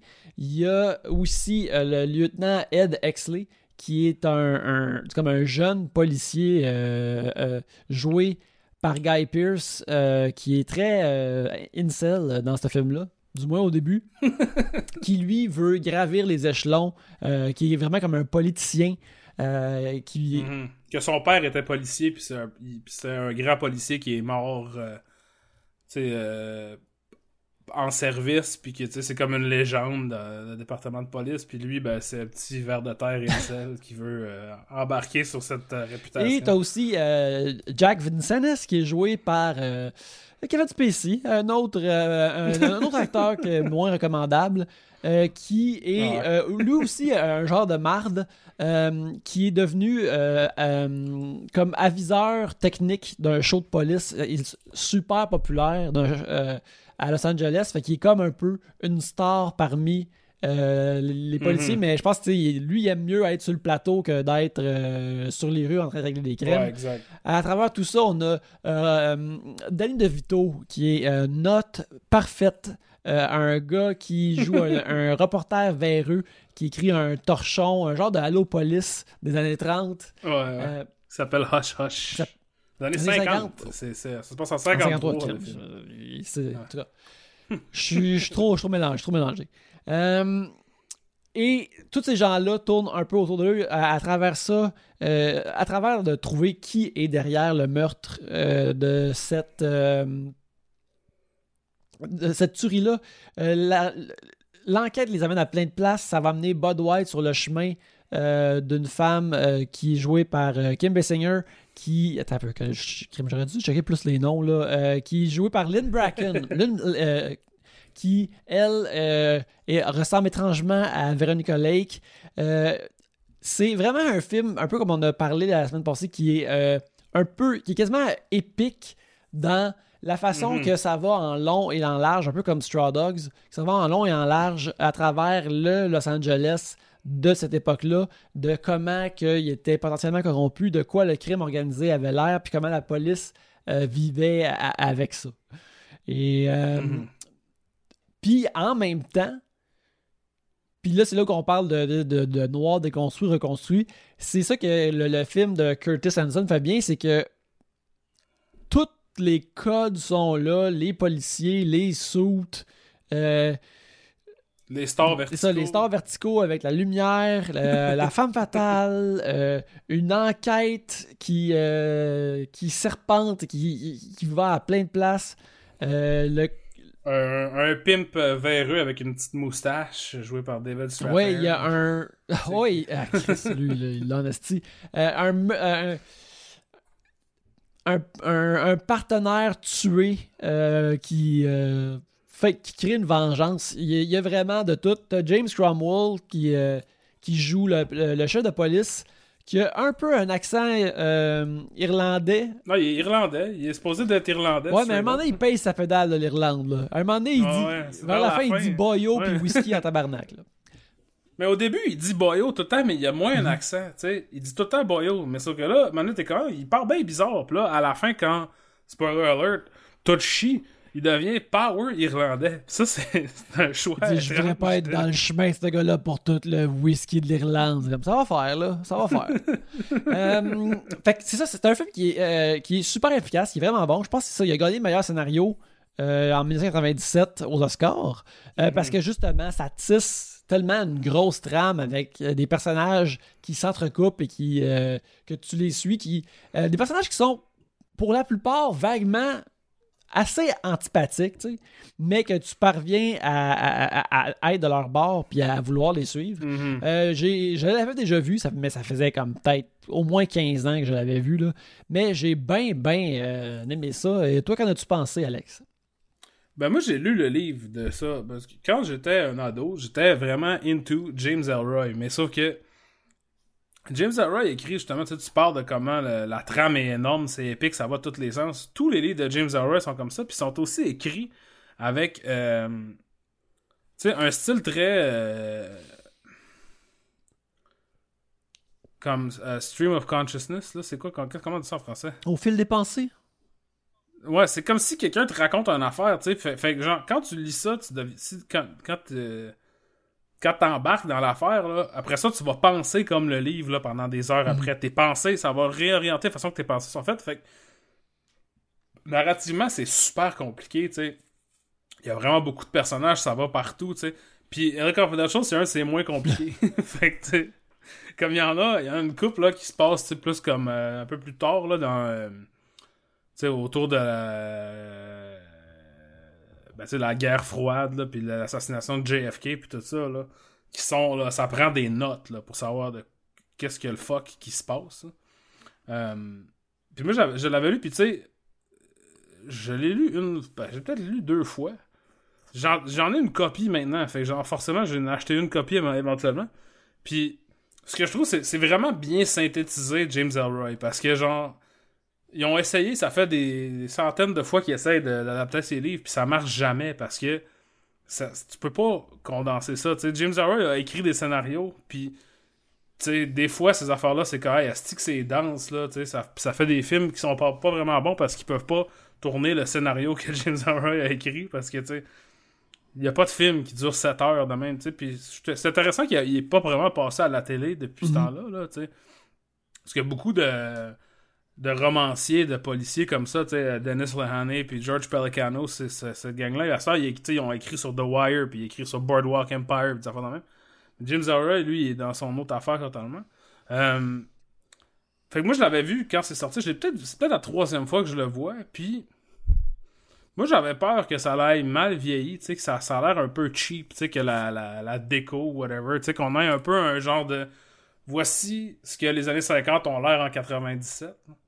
Mais finalement, je trouve que ça a super bien vieilli. Il n'y a pas vraiment rien. J'ai rien à dire, en fait, sur quoi que ce soit. Les performances, tout était. Tu sais, puis c'est très. C'est très prenant. Puis c'est. C'est le genre de film que. T'as pas besoin de tout comprendre pour tout comprendre. Tu sais, jamais tu décroches, mais des fois, t'es comme, je sais pas c'est quoi, de quoi qu'il parle, tabarnak. Tu sais, puis, mais à un moment donné, tu dis, soit c'est pas grave, ou soit je vais le savoir, tu sais. Puis ces deux affaires-là semblent assez claires. Euh, sais, je trouve ça intéressant aussi, au niveau du, tu sais, ce que j'ai écrit sur Letterboxd, c'est le film le mieux casté des années 90, puis je pense, pour vrai, tu sais, comme Russell Crowe et Guy Pearce étaient zéro connus quand ce film-là est sorti, tu sais. C'était- Ces deux Australiens avaient fait des films en Australie. Je pense peut-être Russell Crowe avait fait un film américain à faire avec Denzel Washington. Virtuosity. Euh, Virtuosity, tu sais. Il avait été le méchant australien, tu sais, qui est- C'est ça. Euh, fait que, tu sais, je trouve que juste pour le, le- casting à lui seul, c'est vraiment incroyable, tu sais, parce que justement, on, on, parlait de ça, on se textait quand on regardait le film, tu sais. Kevin Spacey, je me suis rendu compte, tu sais, j'avais pas vraiment compris ça à l'époque, tu sais, mais Kevin Spacey, les films de Kevin Spacey qui sont bons, c'est quand Kevin Spacey joue une merde. Puis quand t'es supposé avoir de l'empathie pour lui, le film est pas bon. tu sais, fait, que- dans ça, c'est c'est quand même une merde. Tu sais, je veux dire, il est comme. Pour ce qu'il représente pour l'enquête et pour, généralement, la, la justice, on est de son bord, mais comment est-ce qu'il se comporte? Il est vraiment marde. Tu il, est comme un peu, euh, une vraie belette. Là. Il il est- son esti de sourire. De, tu il est pas le fun. là. Tu veux pas te chiller avec lui. Là. Puis, puis c'est ça, il y a son charisme malsain de, de Kevin Spacey, tu sais, qui, qui est pas vraiment du acting. là, Non, on a découvert, Si on a- la vie nous a, décou- nous a dévoilé que c'était c'était peut-être la vraie personne. là.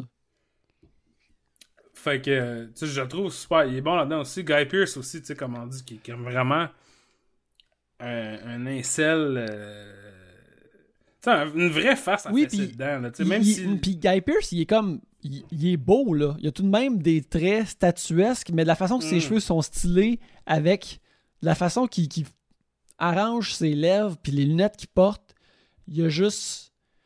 Il a de l'air d'un dé- déguisement de Val Kilmer dans The Saint, celui-là avec les cheveux longs, là, mais c'est différent. là. Il, Ouais. il est comme. Asti qui est méprisable, puis. Ouais, il est comme. Moi, moi, ce sentiment-là, c'est. Tu sais, euh, ça va être vraiment pointu, mais quand le monde écrit sandwich avec un S, sandwich, ça, ça me donne le sentiment de, de mettre mes deux pieds dans de la boîte. Puis c'est comme ça que. que, que Guy Pearce me fait sonner, sentir comme quand je vois le mot sandwich avec un S. Genre, je suis comme. Ah, c'est comme. Tu sais, ça rentre entre mes orteils, là. Je suis comme, je suis pas bien, là. Tu sais, c'est. En tout cas, c'est. Il est extrêmement. C'est ça, il est extrêmement. euh, Il y a vraiment une face à fesser dedans, là, à la base, là. C'est... Puis, euh, c'est ça. Puis, tu sais, Kim Basinger qui a gagné l'Oscar aussi cette année-là pour Mhm. ce rôle-là. Puis, tu sais, je trouve que là, de mon souvenir, elle était plus dans le film que ça. Tu sais, elle est pas dans le film tant que ça. Elle est, pas, elle est importante narrativement, mais euh, au niveau de, de sa présence. Puis j'avais dit ça, à- ma blonde m'a fait réaliser quelque chose que, qui, est très juste. Parce que j'ai dit, ah, elle a gagné un Oscar pour ça. Puis elle a dit, ouais, mais qui qui votait? Tu sais, c'est- parce que c'est très genre old-timey, glam, Ouais, ouais, glam ouais, ça, movie star. Tu sais, les affaires des Oscars.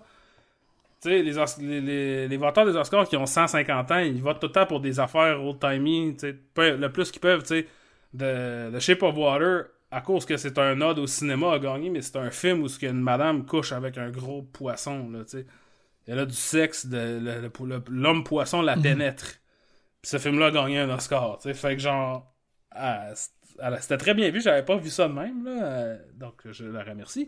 Mais, tu sais, ce, ce côté-là un peu euh, old-timey Hollywood, je- et quand, joue quand même à sa faveur, tu sais, pour le- le- le- le- le- l'acceptation mainstream d'un film même. Parce que, tu sais, un vrai James Elroy, là, ça serait dense, ça serait impossible. Tu sais, c'est le plus, genre, commercial des James Elroy. Comme, comme Inherent Vice, c'est le plus commercial des livres de Thomas Pynchon, d'ailleurs. Mais, euh, c'est ça, tu sais, je trouve que c'est, c'est- elle, elle est super bonne, Kim Basinger, mais tu sais, c'est un rôle où ce qu'elle fait beaucoup avec Ouais, ouais, ouais, Je ouais. te dirais, tu sais, c'est... Euh, mais tout, tu sais, c'est un super bon film. Il y a un twist dedans que je me souviens, là, je vais pas vous dire le twist, mais c'est un twist, tu sais, notoire, qui, arri- qui, est, euh, qui est un des twists des années 90, je te dirais, à cette époque-là, où on était friand de twists euh, qui arrivent euh, à- aux deux tiers du film, mettons. Puis même si je savais que c'était là, j'étais comme, asti que c'est un bon twist. C'est tellement bien, bien amené, là, tu, tu le vois pas venir, même si tu sais qu'il est là. Moi, j'étais comme, ah ouais, là, c'est comme, oh, fuck. Ouais, c'est- vraiment. Puis, moi, je l'avais, je l'avais acheté sur iTunes à un moment donné. Il était comme une pièce pas cher. Puis, euh, c'est- le- le- la version iTunes que j'ai, c'est vraiment un port probablement du, du, du DVD parce qu'il y a full de, de, de special features dessus. Puis, il y avait. Tu sais, il y avait comme tu sais, 29 minutes où il parle d'adapter le scénario, là, ça n'existe plus. Là. Puis il y avait ça, Mhm. puis il parle de, de- de- des gros twists comme ça, du twist dont on parle. Comment que c'est eux autres qui ont inventé ça? Pour Ah, faut connecter deux intrigues. Comment qu'on fait? Ah, on, on invente ça. Moi, j'étais comme Vous avez juste inventé le- le- le- un esti de bon twist pour faire le pont entre deux intrigues. Esti, félicitations. Pas étonnant que ça a Mhm. gagné meilleur scénario. Esti, c'était vraiment. Ouais. Non, c'est vraiment bon. Puis euh, c'était comme une bonne ride. Puis c'est encore là. J'ai, ça fait des années que je l'ai écouté, mais je pense pas que je vais attendre aussi longtemps avant de le réécouter. Ça, ça fait ce qu'on, ce qu'on appelle souvent comme un bon dimanche après-midi. Qu'un film que t'as déjà Ouais. vu, tu le mets pis t'es, t'es là, avec le film. Là. Je pense que c'est un bon Mhm. film de ça. Ouais, c'est vrai, mais j'ai c'est quelque chose que j'ai renoué avec, parce que je le considérais pas nécessairement comme un film de même. Euh, je pense justement à cause de, de façon externe, mes connaissances de James Elroy, je suis comme, est-ce que ça me tente pas de m'embarquer dans cette astuce d'affaires sans fin de, de 10 000 euh, personnages euh, entourloupés, mais finalement, tu sais, c'est ça, c'est super. Il n'y a pas vraiment de meilleure version possible de LA Confidential, je te dirais. Il y a eu deux versions pour la TV qui ont été tournées par après, dont une avec euh, Walton Goggins, Ah. d'ailleurs. Mais euh, Ouais, qui jouait Jack le, Vincent. le- le Wikipédia m'annonce qu'il était supposé avoir une suite et que les, les- le, le writer euh, voulait faire ça. Euh, une suite où ce qui se passerait dans les années 70 avec les personnages de Bud White et de Ed Exley.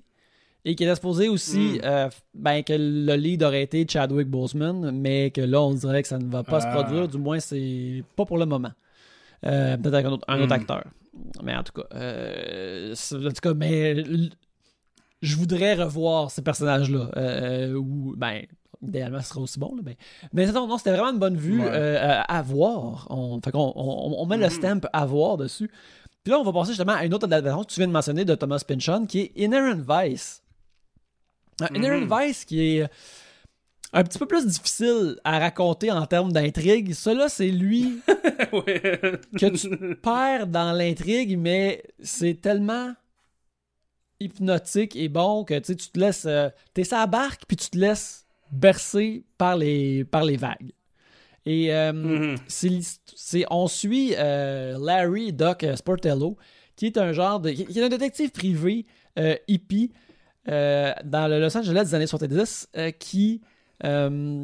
écoute, est en peine d'amour, s'ennuie de son ancienne blonde qui est qui s'appelle Shasta, qui vient juste, qui sort maintenant avec un, un richissime euh, dude euh, qui euh, d'immobilier. D'immobilier, là. euh, Puis Un genre de Donald Trump. ouais, ouais.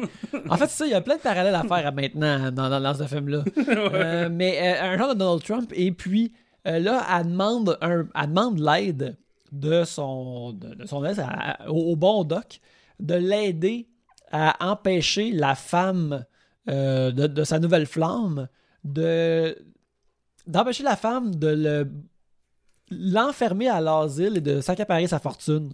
Alors, lui, Mhm. il va, il, s'engage à faire ça euh, par amour pour elle, parce qu'il peut comme rien lui refuser, puis il est encore en amour avec elle, puis c'est- c'est trouble.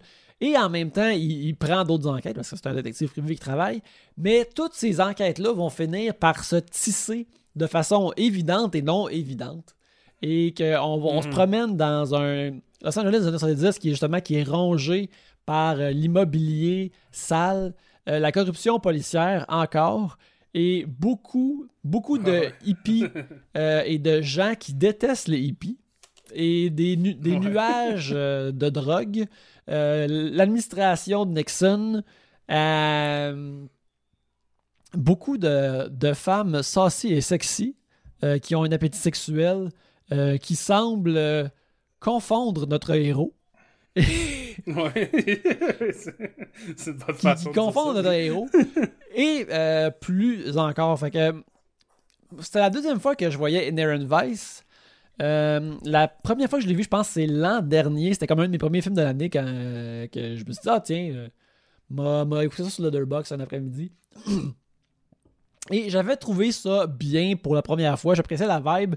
Mais là, connaissant un peu plus le film noir, ce que j'ai vraiment aimé le plus, c'est comment ça l'intègre tous les codes, toutes les affaires de film noir qu'on a, parlé pendant le mois dernier. Mais surtout au début du film, c'est présenté de façon vraiment naturelle. Euh, sais, au, au début, quand tu rencontres Doc, puis sa blonde vient le voir, qui, comme, qui fait office. Mhm. Doc qui est joué par. On n'a pas dit qui qui joue. Ouais, Joaquin Phoenix. Le Joker lui-même. Le clown, Le Clown Prince, of. Hey, c'est. Cinq minutes in, là, j'étais comme. J'arrive pas à croire qu'il y a du monde. en revienne pas de sa performance dans Joker quand il peut faire des affaires de même. C'était mon affaire vraie. En fait, c'est ma deuxième pensée. Ma première pensée, c'est. C'était. Devant ce film incroyable, c'est comme. Waouh, il ressemble vraiment au Wolverine des comic books. il, il- il- comme Wolverine, quand il était dessiné dans comic books, il ressemblait pas à Hugh Jackman. À Star, il ressemble à Hugh Jackman. Mais avant, il Mhm. ressemblait à Joaquin Phoenix dans, dans ce film-là. là. Ouais, ouais. Mais, euh, euh, tu sais, c'est- tout est filmé de façon comme, tu sais, t'es proche de lui. C'est pas nécessairement un monde... C'est un peu gritty, mais ça reste toujours un monde un Mhm. peu... euh, idé- idéalisé dans le monde, dans le sens réaliste, pas trop sale, mais une caméra qui rend ça vrai. Euh, c'est... pas stylisé de façon euh, irréelle. Puis, fait que de nous, Mm. toutes nous présenter ça, puis que la, la- que la femme fatale soit une femme euh, plus hippie, différente. c'est- tout est englobé selon le personnage de Doc Sportello, de- qui, qui vit dans son brouillard de drogue, mais aussi de perspicacité, puis de, Mhm. de voir ces affaires-là. C'est un film qui est aussi vraiment, vraiment drôle, mais qui est jamais comme Hey, je suis en train de faire une joke là, je suis en train de faire une joke. Puis, Ouais, ouais. fait que, euh, fait que Joaquin Phoenix, il est très drôle. Euh, sa relation avec euh, Josh Brolin dans le rôle d'un dans, dans le rôle de Bigfoot, le, le policier s'appelle Bigfoot. euh, Ouais. Il joue pas le Bigfoot. Donc Josh Brolin, sa tête est un rectangle parfait dans ce film-là. C'était écœurant. Il mange tout le temps des bananes congelées. Il y a une scène où il mange une banane, tu sais. Il, il, il conduit, là, je il conduit, puis euh, il mange une banane congelée de façon très phallique, puis lui, il est comme euh, out of focus, proche de la caméra. Fait que toute la caméra est sur juste Joaquin Phoenix qui le regarde manger euh, une, une banane comme si c'était un pénis, qui est une joke vraiment évidente et stupide. Mais c'est tellement drôle parce que c'est comme, c'est littéralement une shot de une minute et demie de Joaquin Phoenix qui est comme, Comment? qui est comme tu sais, il, il rit c'est vraiment très drôle les faces qu'il fait sont vraiment oui, c'est- bonnes il y a- il y vraiment une Oui, c'est. c'est- regarde, il a sorti son catalogue de faces pour ce film-là, là, puis c'est vraiment écœurant. Il est vraiment Mhm. drôle. Euh, tu sais, la- j'ai de la misère à décrire comment que Doc Sportello, il, il- il est comme tout le temps perdu dans son brouillard. Il a une énergie un peu Columbo-esque hippie. Il est. euh, mais il est aussi comme. zéro un tough guy. Tu sais, il est comme, justement, il est pas un, un- un gars tough de film noir. Il est, il est, Mhm. euh, il est comme humain et très sensible. Puis euh, il, a, il a Ouais. souvent l'œil larmoyant. Et c'est vraiment. Puis aussi, comme il, il est un bon personnage de la façon qu'il est tout le temps en train de poser des questions parce qu'il est gelé. Mais ça lui permet tout le temps de mieux comprendre, puis de nous faire comprendre un peu mieux le monde autour de lui, mais pas tant que ça. Et Mais tu sais, comme, une des bonnes affaires aussi, c'est il s'appelle Doc parce que son bureau d'investigation est dans un bureau de, de, de dentiste, genre. Tu sais, comme, c'est juste un cabinet de dentiste, puis un des quatre bureaux, c'est lui qui est assis dedans. Puis, fait qu'il est souvent en train de respirer du gaz hilarant, là, du gaz Ouais. hilar, whatever. Puis là, puis tu sais, là, le monde, ils viennent le voir, puis Hey, euh, j'ai besoin que tu fasses une job. Puis il est genre, moi, comme mon frère est mort? Oh, Excuse-moi. Puis c'est pas hacky, c'est vraiment, fra- c'est vraiment fucking drôle. Ouais, ouais, c'est parce que c'est ça, c'est parce que jamais le. Paul Thomas Anderson Mhm. qui a réalisé, mais jamais l'emphase sur le punch, tu sais. Comme souvent, il y a pas de- c'est drôle, mais il y a pas de punch, c'est pas une joke, tu sais, c'est juste comme la façon, tu sais, il y a une scène où que il parle à ça c'est drôle aussi, il parle à Jenna Malone. Jenna Malone joue euh, une femme qui était avant qui était une héroïnomane qui lui demande de retrouver son mari qui est joué par Owen Wilson. Puis là, elle dit, tu sais, là, ça allait pas bien, notre bébé, il était tout fucké parce qu'on pre- on prenait de l'héroïne, check. Là, il montre une photo, puis les oui, c'est Ah! Puis il continue à parler. Puis, puis après ça, tout le reste de la scène, il est genre, tu sais, comme, sa face twitch un peu, tu sais, il est juste comme, il est comme décontenancé par qu'est-ce qu'il a vu, puis il essaie De de... faire semblant que ça l'a zéro dérangé, même s'il a crié à ça. haute voix. il, a- il a hurlé, puis elle, ça ne dérangeait pas qu'il hurle. Elle s'attendait qu'il hurle, la guess, parce que elle s'en calisse. Puis, mais moi, je trouve que, tu pour euh, jou- jouer là-dessus un peu, c'est un film, tu sais, même si c'est. Tu sais, ayant lu le livre, là, presque tout qui est, ce qui est dans le film est dans le livre, ce qui est, ce qui est impossible, parce que tu regardes ce film-là, tu fais ça, tabarnak, qu'est-ce que c'est, tu sais? Ça a l'air d'être inventé un peu en- à- au fur et à mesure. Mais aussi, ce que je trouve, c'est que c'est un film qui semble très libre. Ouais. Tu sais, comme. Les surtout dans les performances, t'as souvent l'impression que les, les acteurs, les comédiens livrent une ligne comme eux, ils ont, ça leur a tenté, puis, le- puis Paul Thomas Anderson l'a laissé dans le film, tu sais. Comme, il y a une scène, euh, l'avocat de Doc, qui est joué par Benicio del Toro, qui s'appelle Sancho Smilax. Qui est, un- qui est un C'est avocat bon, euh, pour les causes euh, maritimes. ouais, c'est ça. Puis quand il se fait l'avocat demander comme il y a tu puis quand il se fait demander poser une question au sujet de ça, il répond immédiatement du tac au tac. Il y a plein de crimes en haute mer. Ce qui est excellent. À un moment donné, Doc le gosse, là, je sais pas trop, il dit quelque chose. Puis là, puis del Toro fait juste regarder le plafond, puis répéter rapidement la ligne deux fois, tu sais, c'est comme... euh, je sais pas c'est quoi, mais tu sais, on dirait qu'il est en train de, se- de se... se on dirait que c'est un moment qui est pas supposé d'être filmé. On dirait qu'il répète la ligne à cause qu'il il- il est sur le bord de la dire comme il est supposé. Mais c'est ce qu'ils ont gardé, c'est lui qui fait juste regarder le ciel puis, puis répéter une ligne de façon très mécanique. C'est fucking drôle, genre, tu sais, c'est super... Je, puis je pourrais pas te l'expliquer, c'est dur à expliquer si tu l'as pas vu, là. Puis, pour revenir là-dessus, j'étais allé relire mon review, parce que moi, ça, j'avais fait un review quand ça sorti au cinéma. Puis, dedans, j'étais comme, Ah, c'est vraiment dense, c'est weird, ça me fait beaucoup rire, j'ai hâte de le réécouter. Tu sais, puis là, en réécoutant, j'étais comme, Ah, c'est là que tout tombe en place une fois que tu l'as déjà vu. Tu sais, parce que ça arrive des fois, genre, je pense que j'ai déjà parlé, genre, je commence à regarder un film que j'ai déjà vu pour le podcast, puis je je me rappelle de tout, puis c'est comme.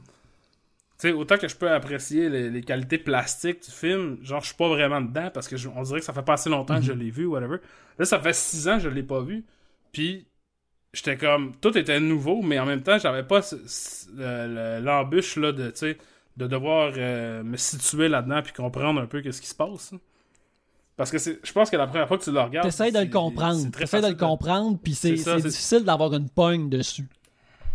C'est ça, mais il y a pas vraiment de pas, puis j'avais lu le livre en plus, puis j'étais comme, je comprends rien. Mais c'est parce que C'est pas fait pour Ouais, être ben c'est ça. Puis, puis, euh, même si c'est pas fait pour être compris, ça devient ultimement compréhensible. Mais les affaires de mystère, Mhm. tu, tu sais qu'il faut que tu sois attentif aux indices que tu vas avoir. Fait que là, tu essaies justement tout le temps de- de- d'avoir une pointe sur les affaires. Puis quand un film ne donne pas ça, ça peut être frustrant. Mais justement, Inherent Vice, comme te berce tout le temps de ce côté-là. Moi, ce qui m'a vraiment frappé Mhm. euh, dans- en l'écoutant, c'est comme de ce que tu parles un peu de, de ce sens-là de liberté, c'est à quel point il y a des affaires tout de même différentes dans le film et qui sont sans Mhm. effort. Comme un moment donné, c'est. Ça devient de la narration. Fait que là, tu as l'élément narration euh, un peu stylisé de film noir, mais c'est juste Doc qui marche d'une place à l'autre, puis c'est filmé de façon un peu flottante, vraiment belle. Puis là, t'as Mhm. le. T'as un. un- T'as de la narration qui explique ses sentiments à lui, ou son état d'âme, ou c'est quoi qu'il est en train de penser, euh, tel que ça serait dans un livre, puis ça marche super bien quand il y avait juste de l'interrogation juste avant, Mhm. puis quelque chose de plus comique ou slapstick après, puis ça glisse in and out de toutes ces affaires-là, tu sais, sans aucun problème. Mhm. Ben, la narration, ça, c'est une des différences entre le livre. Puis la narration dans le film, c'est euh, le performance de, perf- voyons, personnage de Sortilège, qui est joué par Mhm. Joanna Newsom, euh, la musicienne Joanna Newsom. Puis Sortilège, elle existe là, dans, dans le livre, mais tu sais, c'est genre son ami. Tu sais, comme quand il va manger des tacos au début, puis elle est là, puis il parle. C'est un peu ça sa fonction. Tu sais, des fois elle est là, des fois elle est pas là. Puis là, comment c'est fait? C'est Sortilège, elle, a la narration, tu sais, elle, elle reprend des, des- du texte elle est essentiellement verbatim du livre.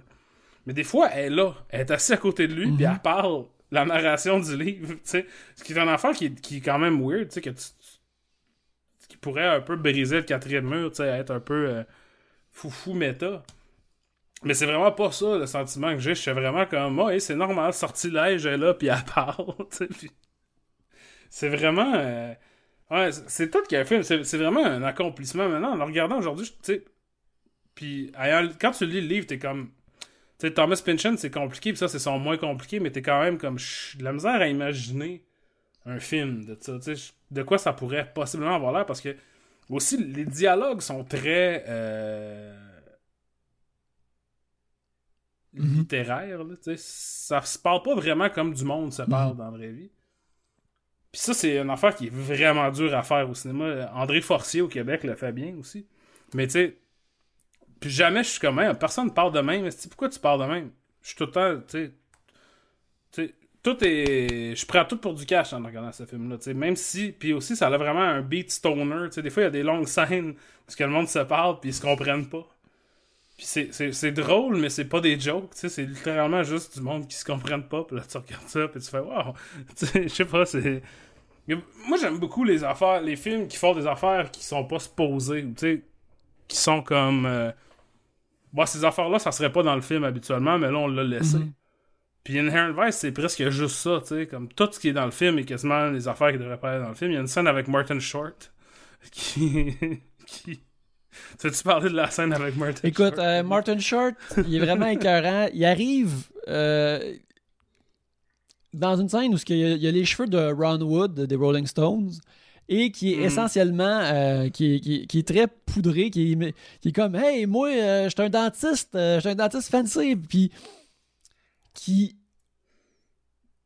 fait de la poudre avec Doc, qui disparaît immédiatement pour avoir des relations euh, sexuelles avec euh, sa secrétaire. Euh, Mhm. un- une des nombreuses secrétaires slash tenancières de maison slash employées d'une une autre personne qui sont sursexuées dans ce film-là, mais pas d'une façon dégueulasse, je dirais. Genre, il y a plein de madames horny dans Ouais, ce film-là qui existent, puis qui sont Ouais. comme pas des boss, qui sont des employés de quelqu'un d'autre, puis qui sont comme libres dans leur sexualité, puis Mais moi, je pense qu'en partie, c'est ça, ben, t'as raison. Tu C'est une joke des femmes fatales dans les films des années 40, mais euh, mis avec la, tu la sexualité libre des années Mhm. 70. Fait que tu sais, c'est comme dans les films de Humphrey Bogart, il y a tout le temps des, ma- des madames qui veulent le fourrer, puis là, il est comme non, j'ai pas le temps, faut que je fasse ci, faut que je fasse ça, tu sais. Puis c'est présenté un peu quand on regarde comment il est badass, il refuse du sexe. Mais dans ça, c'est comme, ouais, ben là, il a l'air que partout ce qui va, tout le monde veut tout le temps fourrer, puis lui, il est comme, j'ai pas le temps, là, je suis trop batté. Ouais, je suis pas en train de comprendre. Comme- Je me rappelle que je comprends c'est quoi le sexe, mais là, je peux, je peux pas faire ça. Je peux, moi, je peux juste me, me, con- euh, me concentrer sur une affaire, puis là, je suis à la job. Désolé, mademoiselle, c'est pas possible. Je suis trop mêlé en ce moment. Là. Je peux pas handler ça. C'est ça. Là, si je commence ça, on va tout perdre ce que j'ai commencé, puis ça va tout chier. Ça, toi, penser à un autre, un demain. autre détail que tu le vois, des- tu vois des fois Doc écrire des notes dans son calepin, mais c'est pas des bonnes notes. tu sais, comme. Ah ouais, ouais, va sais, inutile. Quelqu'un, il dit, euh, il était euh, à un nom, euh, il était au Morto de la Sangre. Puis là, il écrit dans son calepin quelque chose d'espagnol. Il, il écrit pas le nom, puis ça, j'ai comme fait très bonne blague. Il y a Michael K. Williams qui a une scène qui est un gars qui vient y donner comme une job. Puis là, il l'écoute parler pendant vraiment longtemps. Puis là, il va dans son pad. Puis il écrit Not paranoid. tu sais, comme quoi? C'est pas utile. Ça, tu l'écris pas. C'est la partie que t'as pas besoin d'écrire. Je viens de penser à un autre joke qui me fait vraiment rire. C'est qu'il est au téléphone avec, euh, avec Josh Brolin. Puis Josh Brolin, il est comme à côté sur son comptoir. Puis son enfant, qui a comme 5 ans, est assis sur le comptoir. Puis il vide un verre de whisky. Puis là, il dit Go to bed. Puis là, Doc, il dit Why would I go to bed? I'm working. Il pense que Josh Brolin, il parle. Mais tu sais, l'emphase n'est pas mis sur cette joke-là. Tu sais, ça, je trouve que c'est vraiment. Ça prend là, un doigté incroyable pour être capable de pull off une joke de même. Parce que, tu sais, c'est une joke super évidente, mais pour que ça soit drôle, tu sais, puis que ça soit subtil, puis que ça soit drôle, parce que je, pense qu'il y a juste moi qui a pogné cette joke-là, mais tu sais, évidemment, tout le monde l'a pogné. C'est vraiment, vraiment difficile. Puis ça, je trouve ça, tu sais, c'est vraiment un accomplissement incroyable de ce film-là. Puis tu sais, je trouve que, en général, Paul Thomas Anderson, je veux dire, je suis pas le premier à dire que c'est comme un réalisateur incroyable. Mais ça, c'est un peu un, un de ses mal-aimés. Je te dis, je veux dire, il y a plein de monde qui l'aime, mais on n'en parle pas souvent, tu sais, comparé à Phantom Thread, puis There Will Be Blood. Magnolia, mettons, Boogie Nights. Mais tu sais, ah, ouais, Boogie Nights, ça, c'est- Boogie Nights, c'est un autre film où que, ça faudrait qu'on Ouais, ouais, fasse ouais. un jour. Parce que, genre, tu sais, je- j'étais chez mon ami Arnaud, me semble, puis on gossait après la TV. Puis là, on a vu Boogie Nights, on a fait, oh fuck, Boogie Nights. On a commencé à regarder, puis là, il était rendu comme une heure et demie plus tard. Puis on était Hey, on a regardé presque tout Boogie Nights. tu sais, c'est quand c'est vraiment hypnotisant, là. Tout est bon dedans, tout le monde est hot. Il y a tout le temps quelque chose à regarder. Inherent Vice, c'est un peu comme ça aussi. Ouais, c'est ça. Fait que bref, c'était vraiment comme une bonne ride. Puis aussi, sans. euh, il y a une scène avec euh, son, son ex euh, qui est euh, Shanta, qui est jouée par Catherine Robertson, qui. Waterston. C'est la, la fille de Sam Waterston. c'est une scène où elle, est dans sa vie et c'est une scène qu'elle joue entièrement nue. Euh, pas entièrement nue, elle porte un collier. Mhm. Euh, puis c'est vraiment comme, tu sais, juste un plan. Puis c'est une scène qui est vraiment bonne, mais qui est aussi comme, euh, pour la plupart, qui est vraiment sexy. Mais je trouve que faire une scène dans un, un film conventionnel, mettons, pas, pas un porno, mettons, une scène où il y a une personne nue, puis qui raconte quelque chose, puis de rendre ça sexy, c'est vraiment un exploit, ça aussi. C'est vraiment comme particulier, parce que Mm. sinon, comme... Un peu comme pour les- ces affaires de... Quand on vient de parler, ces blagues, euh, tu sais, le- bien qu'elle est là puis qu'elle est nue, il n'y a pas le punch de la nudité. Puis c'est pas comme oh Christ, Mhm. check ça, elle est tout nu, c'est elle, elle- elle est tout nue, fait qu'elle est vraiment belle puis elle est vulnérable, mais là elle raconte sa relation avec euh, son, son nouveau chum, des affaires comme ça. Puis ça, c'est j'étais vraiment comme tu sais j'ai j'ai pas cligné, j'ai pratiquement pas cligné des yeux pendant cette séquence-là, puis c'est pas parce qu'il y avait une, une- une belle femme nue à l'écran, tu sais, je me rappelais pas cette scène-là, puis là j'étais comme oh wow, tu sais, cette scène-là est vraiment quelque chose. là. Fait que euh, non, c'est Mhm. c'est- vraiment comme comme je disais, c'est un film qui fait vraiment fucking plein d'affaires euh, de façon Mhm. super à droite. Fait que je, je crois qu'on peut dire qu'on recommande chaudement euh, Vice. Ah, absolument. Absolument. C'est vraiment. euh, tu sais, c'est. Comme pour vrai. Tu sais, j'avais vraiment. J'ai vraiment aimé ça tantôt quand je l'écoutais, mais là, c'est un peu comme Stray Dog. Je suis comme, est-ce que j'ai aimé ça plus que je pensais? Puis je suis arrivé ici en disant, c'est fucking bon. Là, je suis comme, est-ce que c'est fucking, genre, la meilleure affaire?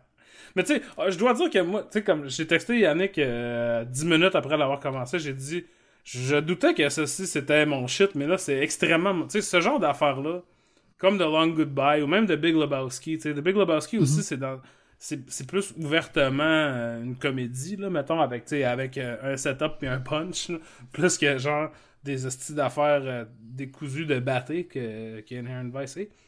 Mais, tu sais, moi, ces affaires-là, un film de détective ou de d'enquête, de crime, whatever, mais très très lousse, avec beaucoup beaucoup de détails, tu sais. De- où le dessin est très dense, mettons, là, pour utiliser un Mhm. exemple visuel.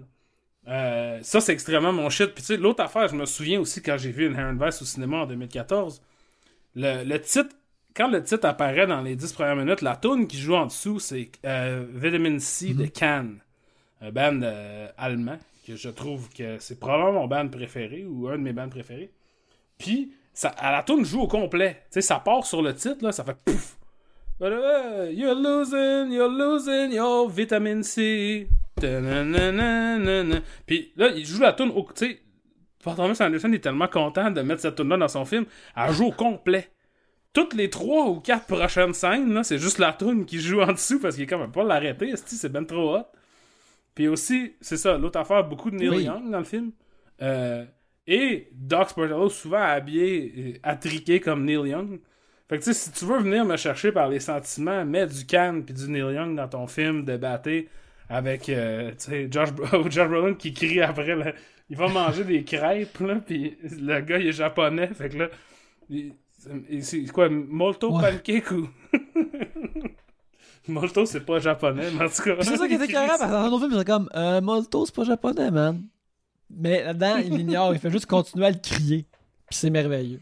Il crie tout le temps ça, Molto Pancake. Alors on dit Molto euh, Pankeku à, à Inherent Vice. Euh, je pense que ça m'a donné le goût de le réécouter pendant Voilà. les fêtes aussi. Euh, j'ai bien. euh. J'ai bien, bien euh, aimé ça. Et. mais alors avant que. et- et- fait que là, euh, on peut dire que on- je pense qu'on a bien aimé notre Noir Vendre. On a pour la plupart choisi des, des- des bons Mhm. films. On a eu bien du fun. On espère que ça l'a euh, euh, euh, encouragé des gens ou euh, piqué la curiosité euh, de gens de- d'essayer ces films-là. Euh, avant qu'on termine l'épisode, on va dire que là, pour le mois de décembre, on va revenir avec un, un- avec un programme plus normal, avec, euh, sans, sans thème, bien qu'on va écouter, euh, probablement il va y avoir des films de Noël dans, dans, Éventuellement, dans, le mix. Euh, on va retourner avec un, un- un- un programme plus euh, traditionnel des voyeurs de vue. On n'a pas encore décidé c'est quels les films qu'on Mhm. écoutait pour la semaine prochaine, mais on va décider ça très bientôt. Mais avant de clore cet épisode-là, Alex, les gens, ils te trouvent où? Ils te lisent où? cultmontreal.com euh, c'est euh, Alex Rose de petite barre en dessous sur Twitter Why Does It Exist sur Instagram et Letterboxd et euh, cette semaine si vous allez à 9to5.cc 9to5.cc euh, je pense que c'est jeudi que sort mon épisode de, Go Plug Yourself. Vous pouvez aussi écrire Go Plug Yourself dans euh, iTunes là, dans l'app euh, de, de podcast. Je jase avec Keith et Lawrence en anglais de ben, vous allez pouvoir entendre- m'entendre parler de me faire frapper par un char encore une fois et euh, parle de cinéma et de trucs comme ça. On discute de dans quelle langue je Mhm. pense qui est une chose que je trouve difficile à décrire et euh, c'est ça fait que vous pouvez vous abonner à ça Excellent. Euh, pour ma part, moi, c'est Yannick Belzil euh, sur Instagram et sur Twitter ainsi que sur euh, Facebook. où- et à toutes ces places-là, vous pouvez voir mes illustrations ainsi que m'en commander. Ça fait un beau cadeau pour les fêtes. Aussi, si vous entendez ça, peut-être que vous êtes membre du Patreon de Trois-Bières. Si vous ne l'êtes pas, on vous encourage à venir nous rejoindre. Euh, les voyeurs de vue sont un show qui est gratuit, mais euh, le- support Patreon nous aide à le produire et ça vous aide à l'avoir plus directement dans vos machines de podcast. Alors, euh, si vous voulez nous aider à chaque mois, venez nous voir au patreon.com slash 3 bières. Mais en attendant, merci beaucoup de nous avoir écoutés et allez donc voir une vue.